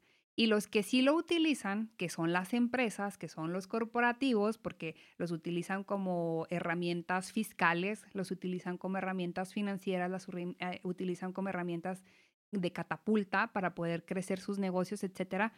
Nosotros lo tenemos pues totalmente tachado como individuos. Entonces, aquí vuelve a encajar lo que te decía de que qué tenemos que hacer financieramente para tener un éxito, pues lo mismo que hacen las empresas. Y así como crean ese escenario que te decía general, también en el uso de estas herramientas. Y, fíjate que eh, es algo, y es un comentario que me acuerdo cuando así alguien de que empezó, empezó a mover sus, las finanzas, conoció y empezó a hacer. Y, y no falta el primero, algo está haciendo turbio. Y yo así como que, Nomás velo, digo, o sea, le estás, eh, está haciendo las cosas, nomás las está haciendo bien, o sea, no, o sea. Fíjate, déjame te platico mi experiencia. Mi primera inversión fue con un crédito. Nosotros en el banco teníamos un sistema de, crédito eh, para los empleados, obviamente con muchísimo mejores condiciones que las que tienen los clientes. Y nosotros teníamos el primer crédito que te autorizaban, era un crédito que se llamaba vestido y calzado que la, esencia del crédito pues era para que te compraras garras, porque en ese entonces no había uniformes, pues para que anduvieras presentable en el banco y así. Entonces eran, me acuerdo que eran como 7 mil pesos, algo así de crédito. Eh, te lo financiaban a 12 meses, creo, y te lo iban quitando de la nómina. Entonces yo dije, pues yo no necesito, pues traigo chanclas, no están agujeradas, no nada. Este, y mm, saqué el crédito y lo metí en un fondo de inversión. El fondo de inversión es una herramienta súper básica eh, que la puedes ligar a una cuenta de débito que te paga, en ese entonces se pagaba a lo mejor un 4 o 5% promedio, pero yo me acuerdo que este crédito tenía una tasa del 2%. Entonces, lo que me hace cuenta que yo, así como lo saqué del crédito, me corona, no, no es cierto, dónde cobraba ni comisión. Lo pasé al fondo de inversión y yo empecé a pagar mi, mi, mm, pues mi pago quincenal, ¿no? Que me lo descontaban de la, de la nómina. Y cuando termino de pagar el crédito, yo de esos 7 mil, pues en mi fondo de inversión ya tenía como 9 mil. Entonces, esa fue mi primera experiencia con las inversiones. De ahí, pues empecé a conformar otras herramientas, créditos, este, eh, gracias a eso te digo, pues yo ahorita estoy pagando mi segunda casa, tengo créditos, ahorita utilizo los arrendamientos financieros porque yo ya soy profesionista, yo ya no cotizo para el seguro, entonces yo como persona, yo tengo mi seguro de gastos médicos porque yo ni de chiste voy a pagar una cuota para ir al seguro social y eso pues también me sirve para deducirlo a mí como persona. Tengo un arrendamiento eh, en mi carro, no quería porque amaba mi carro anterior, pero bueno, es una estrategia fiscal que a final de cuentas pues también te va a ayudar. Este, por ejemplo, en mi casa, eh, a veces la gente se burla, me dice, pues es que no manchas, no pagas. Yo en mi casa pago como, en total, como unos 300 pesos de servicios al mes. O sea, en todo, desde agua, gas, luz, pues porque tengo un sistema que yo hice cálculos eh, en estas tasas de redención, valores futuros, costos, etcétera, y lo he aprendido a aplicarlo en diferentes áreas de mi vida. Y te lo pongo, o sea, tan es tan extensivo en todas tus áreas de tu vida que en la comida aplicas finanzas. O en el entrenamiento aplicas finanzas y las finanzas es exactamente como cualquier otro tema que te va a dar bienestar en tu vida. Y te pongo un ejemplo bien sencillo. Todas esas personas que llegan a un punto que están mal en buró, que no tienen créditos, que no quieren aparecer en Hacienda ni nada, les digo, ok, pues si no quieren existir, mejor dense un tiro, ¿no? ¿Por qué? Porque ahorita, pues ya todo es digital. Y pues, en todos lados tienen tu huella, tu, este, tu iris, tu todo. Entonces, Mm, ¿Qué te iba a decir? ¿Qué te iba a decir? Se me fue la onda. De la, del crédito. No. No, te iba a decir otra cosa antes de... Fíjate, se me fue la onda bien gacho. Ah, ¿Qué te estaba platicando? ¿De tu casa? Sí, lo de mi casa, lo de los servicios. Servicios y lo ya de, que se dieran un tiro. de que se dieran un tiro, no. No, no, no, eso no. Ah, te iba a poner el ejemplo eh, de las finanzas, ¿no? De que estás en esta situación donde ya estás, pues ya en una situación donde no hay reverso y que tienes que empezar a arreglar las cosas poco a poco o viceversa. Cuando quieres empezar, pues no puedes empezar con todo al mismo tiempo. y, te y te quería poner el ejemplo de un maratón. Por ejemplo, una persona que en toda su vida no ha hecho nada de ejercicio, que es una persona totalmente sedentaria, que se alimenta mal, etcétera, te puedo apostar que en el momento, por más que quiera esa persona en un momento decide hacer un maratón, no lo va a poder correr la semana siguiente. O sea, las cosas no funcionan así. No, y de las características principales de las herramientas financieras también son la constancia, la dedicación, eh, tener una programación. O sea, hasta para correr un maratón tienes que tener una programación, tienes que tener un entrenamiento paulatino. Y en las finanzas es exactamente lo mismo. Y lo decía ahorita, ¿no? O sea, no puedes venir a decir, déjame experimentar en un changarrito y luego, chas, chasqueas los dedos y ya voy a incursionar acá en el mundo corporativo y voy a hacer una transnacional y demás. Las cosas no funcionan así. Tiene que haber una estructura, una estrategia, una planeación y pues sobre todo una meta y un objetivo futuro, ¿no? Es como dicen el ahorro, si no tienes una meta o un objetivo en tu ahorro, pues prácticamente estás ahorrando diokis. Exactamente. Fíjate que una, una vez, en, uh, hace mucho tiempo, este, me tocó leer el, no sé si, bueno, siempre lo recomiendo en algún punto de la vida, para empezar. El libro de Secretos de la Mente Millonaria. Ya. Este, hace muchos años que lo leí. Y trata un tema bien interesante de... Y la persona que lo, que lo recomendó decía, vamos a jugar un, un volado.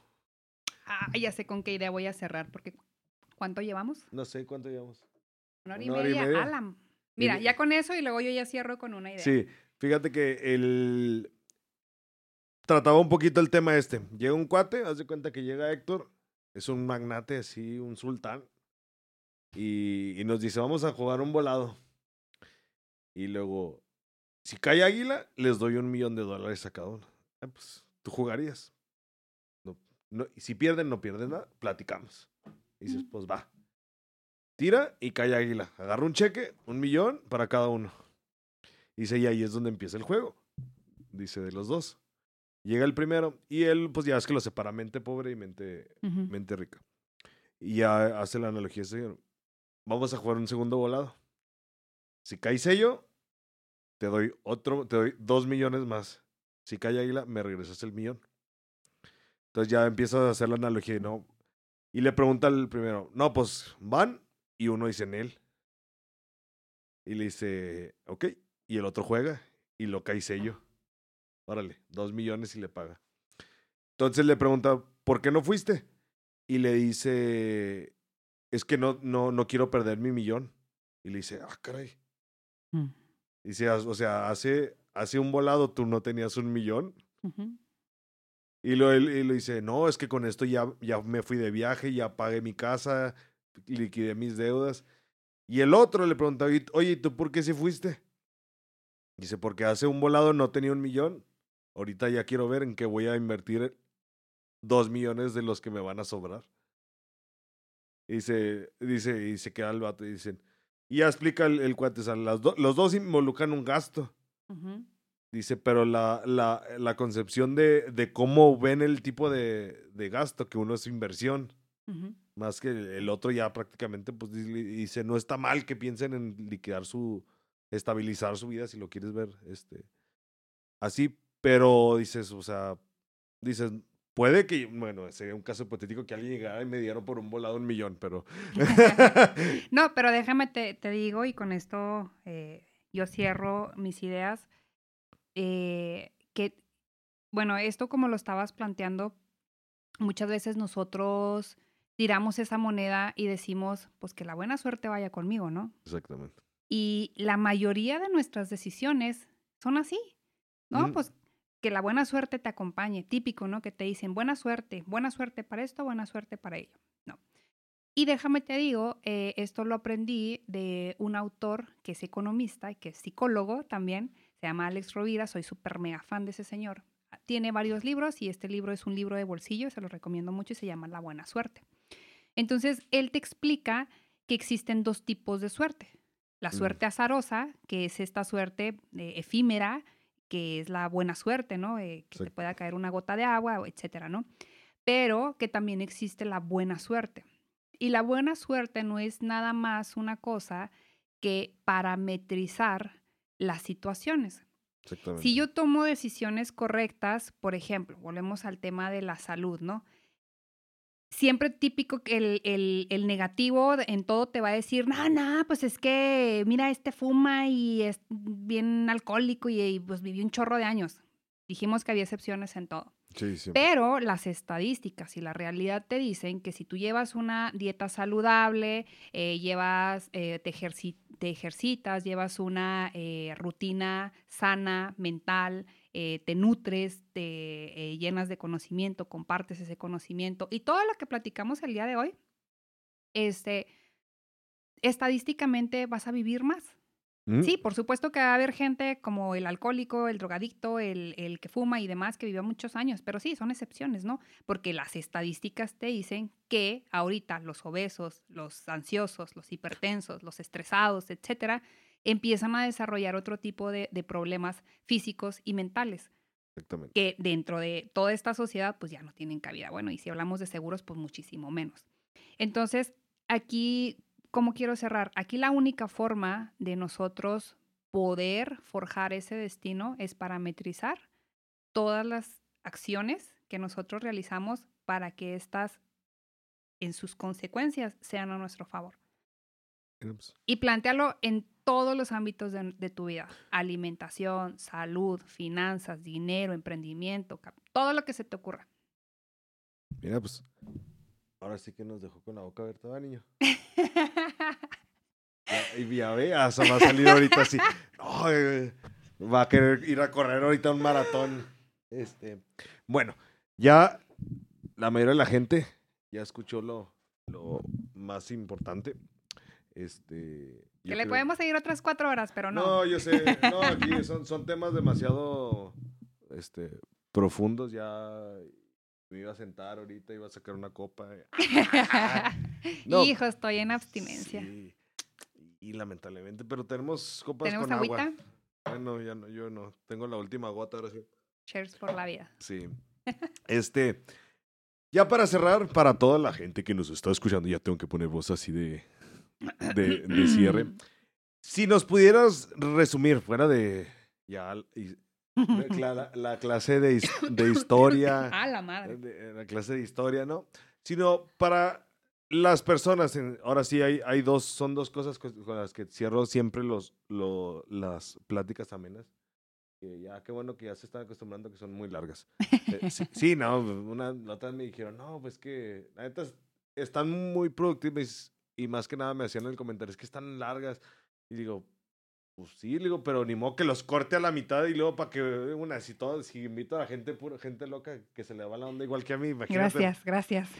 No, deja tú, y no es, lo- no, no es como que, digo, es bien difícil, y esto yo lo aprendí con un maestro en la universidad, ¿sabes? No es como que soy varaz y no los dejo entrar.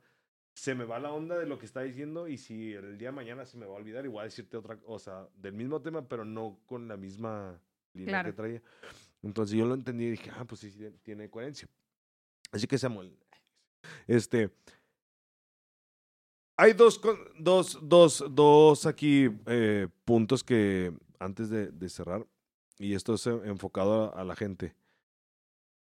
Unos tres, cuatro, yo sé que has dicho más de, de, de tips, este, ya resu- it. resumidos así, este, obviamente yo sé que es más complejo todo esto. Para los que quieren empezar, esos son los primeros. Pueden ser tres, cuatro, dos, si quieres, no importa. Sas. Y las otras personas, las gentes que quieren seguir, no tu mismo camino, porque pues ya vemos que todas las personas son diferentes, pero que se quieren dedicar a, al mismo, A lo mismo que yo. a lo mismo que tú. ¿Qué les podrías decir a ellos? O sea, sobre todo porque unos, yo sé que tengan créditos, vayan con asesores. Y no te voy a Vayan conmigo. Ajá. Eso ya, e- ese es el, el siguiente. Pero a la gente que a lo mejor sabes que ah, me gustó, quiero, bueno, no, imagínate que te digan, yo quiero ser como ella. Ay, se Este, siente bien bonito, la verdad, ¿eh? Fíjate que el- eh, lo hablamos en el, en el, Sí, eso eh, es algo bien padre. en el podcast que digan, la neta, que te digan así esto, sabes que yo quiero ser, o sea, bueno, no quiero ser como tú porque, este, pero que te digan, sabes que, o sea, me gusta lo que haces y me gustaría dedicarme a, o sea, que eres la influencia de ello. Y es lo que les digo aquí, o sea, lo poquito que podamos llegar a influenciar a una persona para que no, no, no va a cambiar, bueno, a lo mejor sí puede, como todo, cambiar su vida. No, pero yo creo que esa es la insignia más bonita, ¿no? Exactamente. Es, es, como... El granito de arena que puedes dejar. Yo digo que son como las medallitas de los, ¿cómo se llaman? Los, ¿cómo se llaman estos? Los, niños exploradores. Los, sí, los scouts. Los scouts. Yo digo que esa es una de las medallas más bonitas que te puedes llevar de esta vida, ¿no? Exactamente.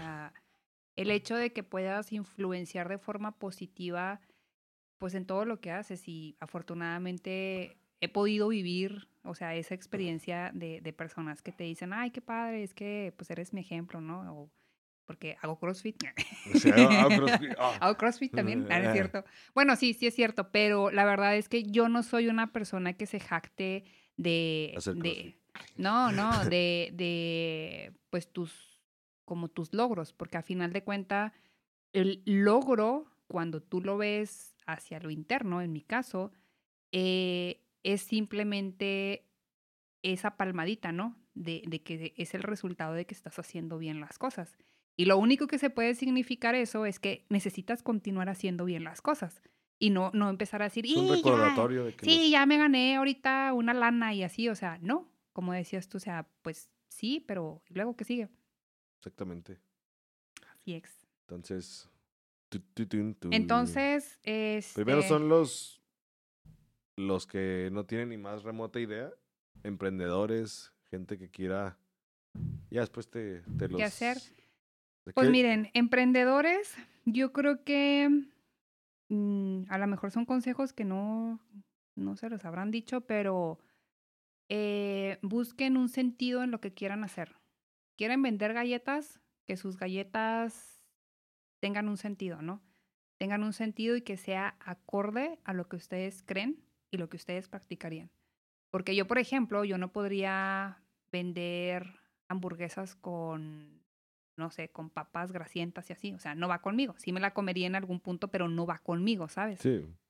Entonces, yo creo que eso sería lo principal. ¿Por qué? Porque en medida que elijamos una actividad que nos proporcione ese sentido, va a cumplir con lo que acabamos de decir. O sea, que, que, te va a dar esa... Em, Satisfacción. Sí, e, e, ese, pues ese sentido humano, o sea, de, de, pertenecer y de lo que platicábamos a lo largo de la charla, de, de poder aportar algo en tu medio ambiente y que pues es como la mano negra, ¿no? La, la mano oscura que mueve las cosas y que te acomoda eh, las piezas en su lugar. Algo así sucede y la verdad es que así es, ¿no? Muchas veces, o sea, es cuestión de energías, no es porque yo sea bien chida y que tenga bien buena energía, no, es simplemente que tus mismas acciones pues generan reacciones. Exactamente. Entonces, y así se van multiplicando, ¿no? En, en nuestro entorno. Entonces, ese sería el primero. El segundo es este, mm, aceptemos para lo que no somos buenos.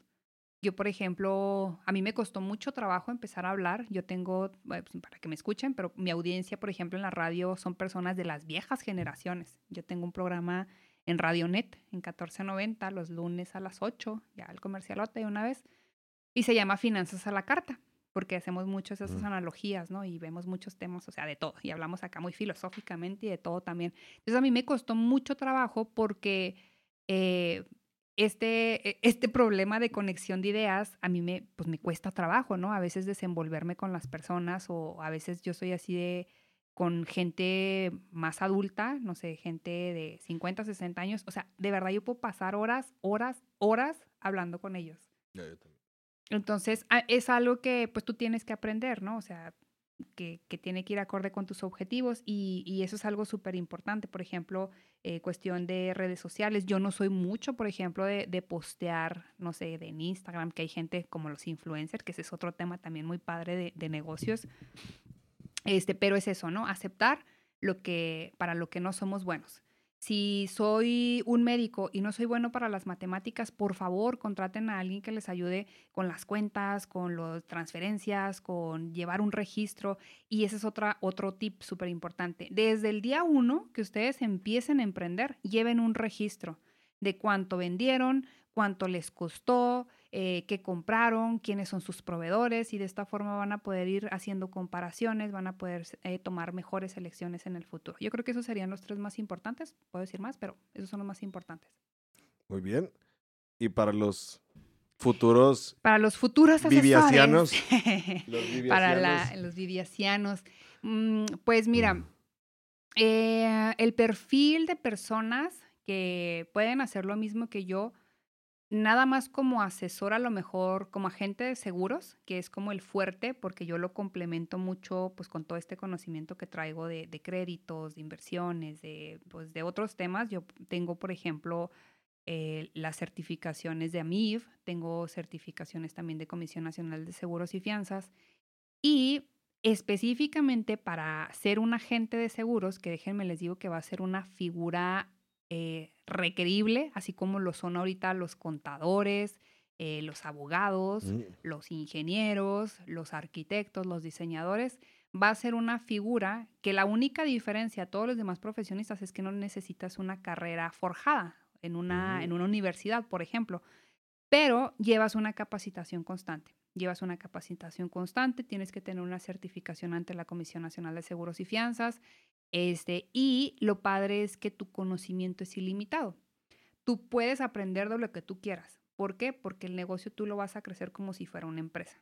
Tú empiezas, yo en mi caso yo empecé en ceros porque como les decía, yo no, mi idea cuando yo renuncio al banco no era volver a trabajar en una empresa en este esquema de, señorita Godínez y, en, este, en este rollo de cumplir con un horario, que precisamente fue como que lo que me costó más trabajo asimilar cuando me cambié a este esquema, ¿no? De, de, independiente profesionista. Y les platico un sentimiento que me dio al principio. La primera vez que yo recibí un cheque por parte de la compañía de seguros, yo sentía que no me había costado trabajo. O sea, yo decía, no manches, o sea, no, no deja tú. Yo, yo pensaba, es que no me duele el lomo, o sea, no me partí en la oficina 14 horas y, y, no me siento frustrada, no, no tengo ese estrés, no me duele la espalda, este, siento que no lo merezco.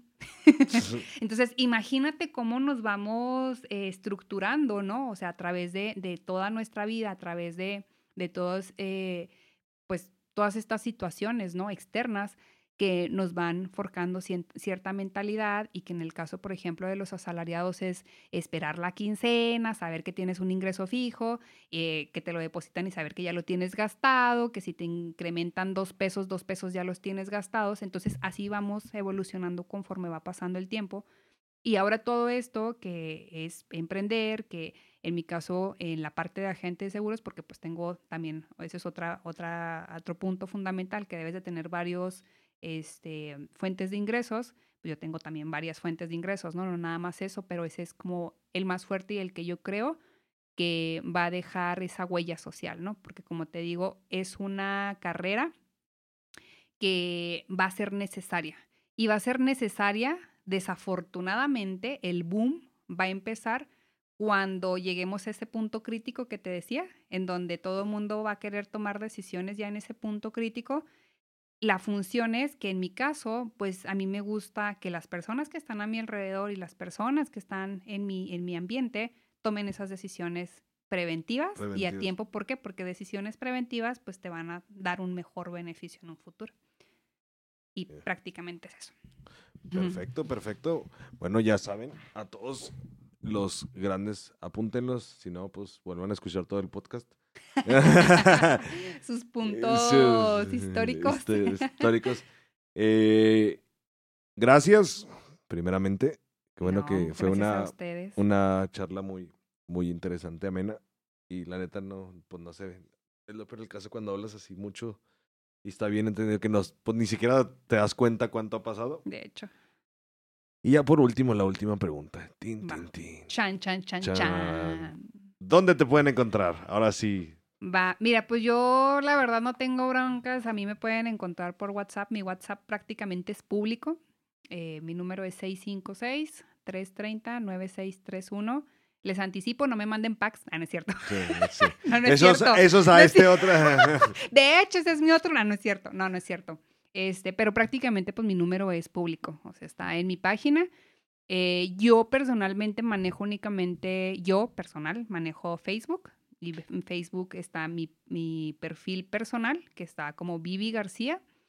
Y eh, la página de la asesoría, que ahí este, ahorita pues está en, en trabajo, porque pues me están haciendo ahí algunos cambios y pues quiero implementar todo esto que te digo que yo no soy muy buena para generar contenidos, pero pues yo sé que es algo necesario, ¿no? Exactamente. Eh, en Facebook estoy como Vivi García, Finanzas 360 con número. Ah, mira.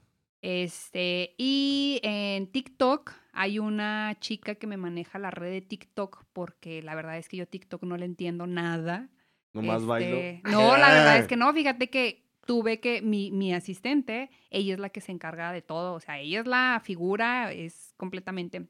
Y en TikTok estamos como mío, es más, mira, ni sé cómo estamos en TikTok. es que ella es la que se encarga de todo, de postear y demás. Estamos como... se llama Mío de mí 2021. De, Mío de mí es un producto bien padre que está, la compañía lo hizo eh, adecuando las necesidades de las nuevas generaciones. Está bien padre, entonces tiene poquito y de hecho ya tiene más seguidoras que yo en Instagram. Entonces por eso les digo que pues mejor alguien que sí sepa utilizar estas redes. Y en Instagram estoy igual, como Viviana García Asesor. Ahí lo tengo que este, hacer igual que en, en Facebook, dejarlo como Vivi García Finanzas 360. Perfecto. Bueno, ya saben todos, este, cualquier cosa la pueden contactar. Les diría que nos escriban. Ah, no, ya nos pueden escribir. Ahora sí, ya tenemos página. Ese es, wow. Este, ese, ese es otra de las cosas. Yo tenía, llegué a tener página mucho antes y vendía páginas entonces. Pero es... Qué padre. No, fíjate que yo también quería, en su origen, yo quería hacer eso precisamente en la, en el perfil de Facebook, este, tener como esa interacción, ¿no? O sea, de poner perfiles de personas, eh, porque típico, aquí por ejemplo, conseguir un fiscalista está en chino. Tienes que ir a Guadalajara, te tienes que ir a Monterrey, te tienes que ir al DF. Entonces, generar esa red de networking, o sea, con, diferentes tipos de perfiles, eso estaría chidísimo. Fíjate que eh, la idea, eh, bueno, aparte de este podcast, eh, fuera de la- lo que te comentaba de shifting, es, es eso. O sea, agarrar la red ahora sí y, o sea, hacer un tipo de conecte, ¿sabes? Como tú necesitas esto, vale, ahí te va. Tenemos quién, tenemos quién. No siendo la, pues sí, o sea, como que, ah, mira, soy el Uber de los, de los servicios. Claro. Pero simplemente, o sea, ¿sabes qué? O sea, sabemos con quién trabajamos, conocemos a alguien que te puede resolver el problema. Sí, cumplen las características que nosotros buscamos a la hora de, de perfilar a alguien, ¿no? Eh, En mi caso, por ejemplo, yo perfilo a las personas para un plan de retiro, para un esquema de gastos médicos, para un esquema de ahorro y diferente para cada uno de los perfiles y cada una de las metas de las personas Exactamente. Estamos igual, pero yo con, con personas, con tecnología. con tecnología y cosas extrañas. Bueno, Qué padre. este, gracias de nuevo. La gente, síganos. eh, ya saben, los Shifters Podcast es nuestra, nuestra página ya. Ahí ya tenemos como dos seguidores. El, el Héctor y yo. Tres. Ah, tres y Vivi. Este, síganos y nos vemos pronto. Gracias, gracias. Bye bye.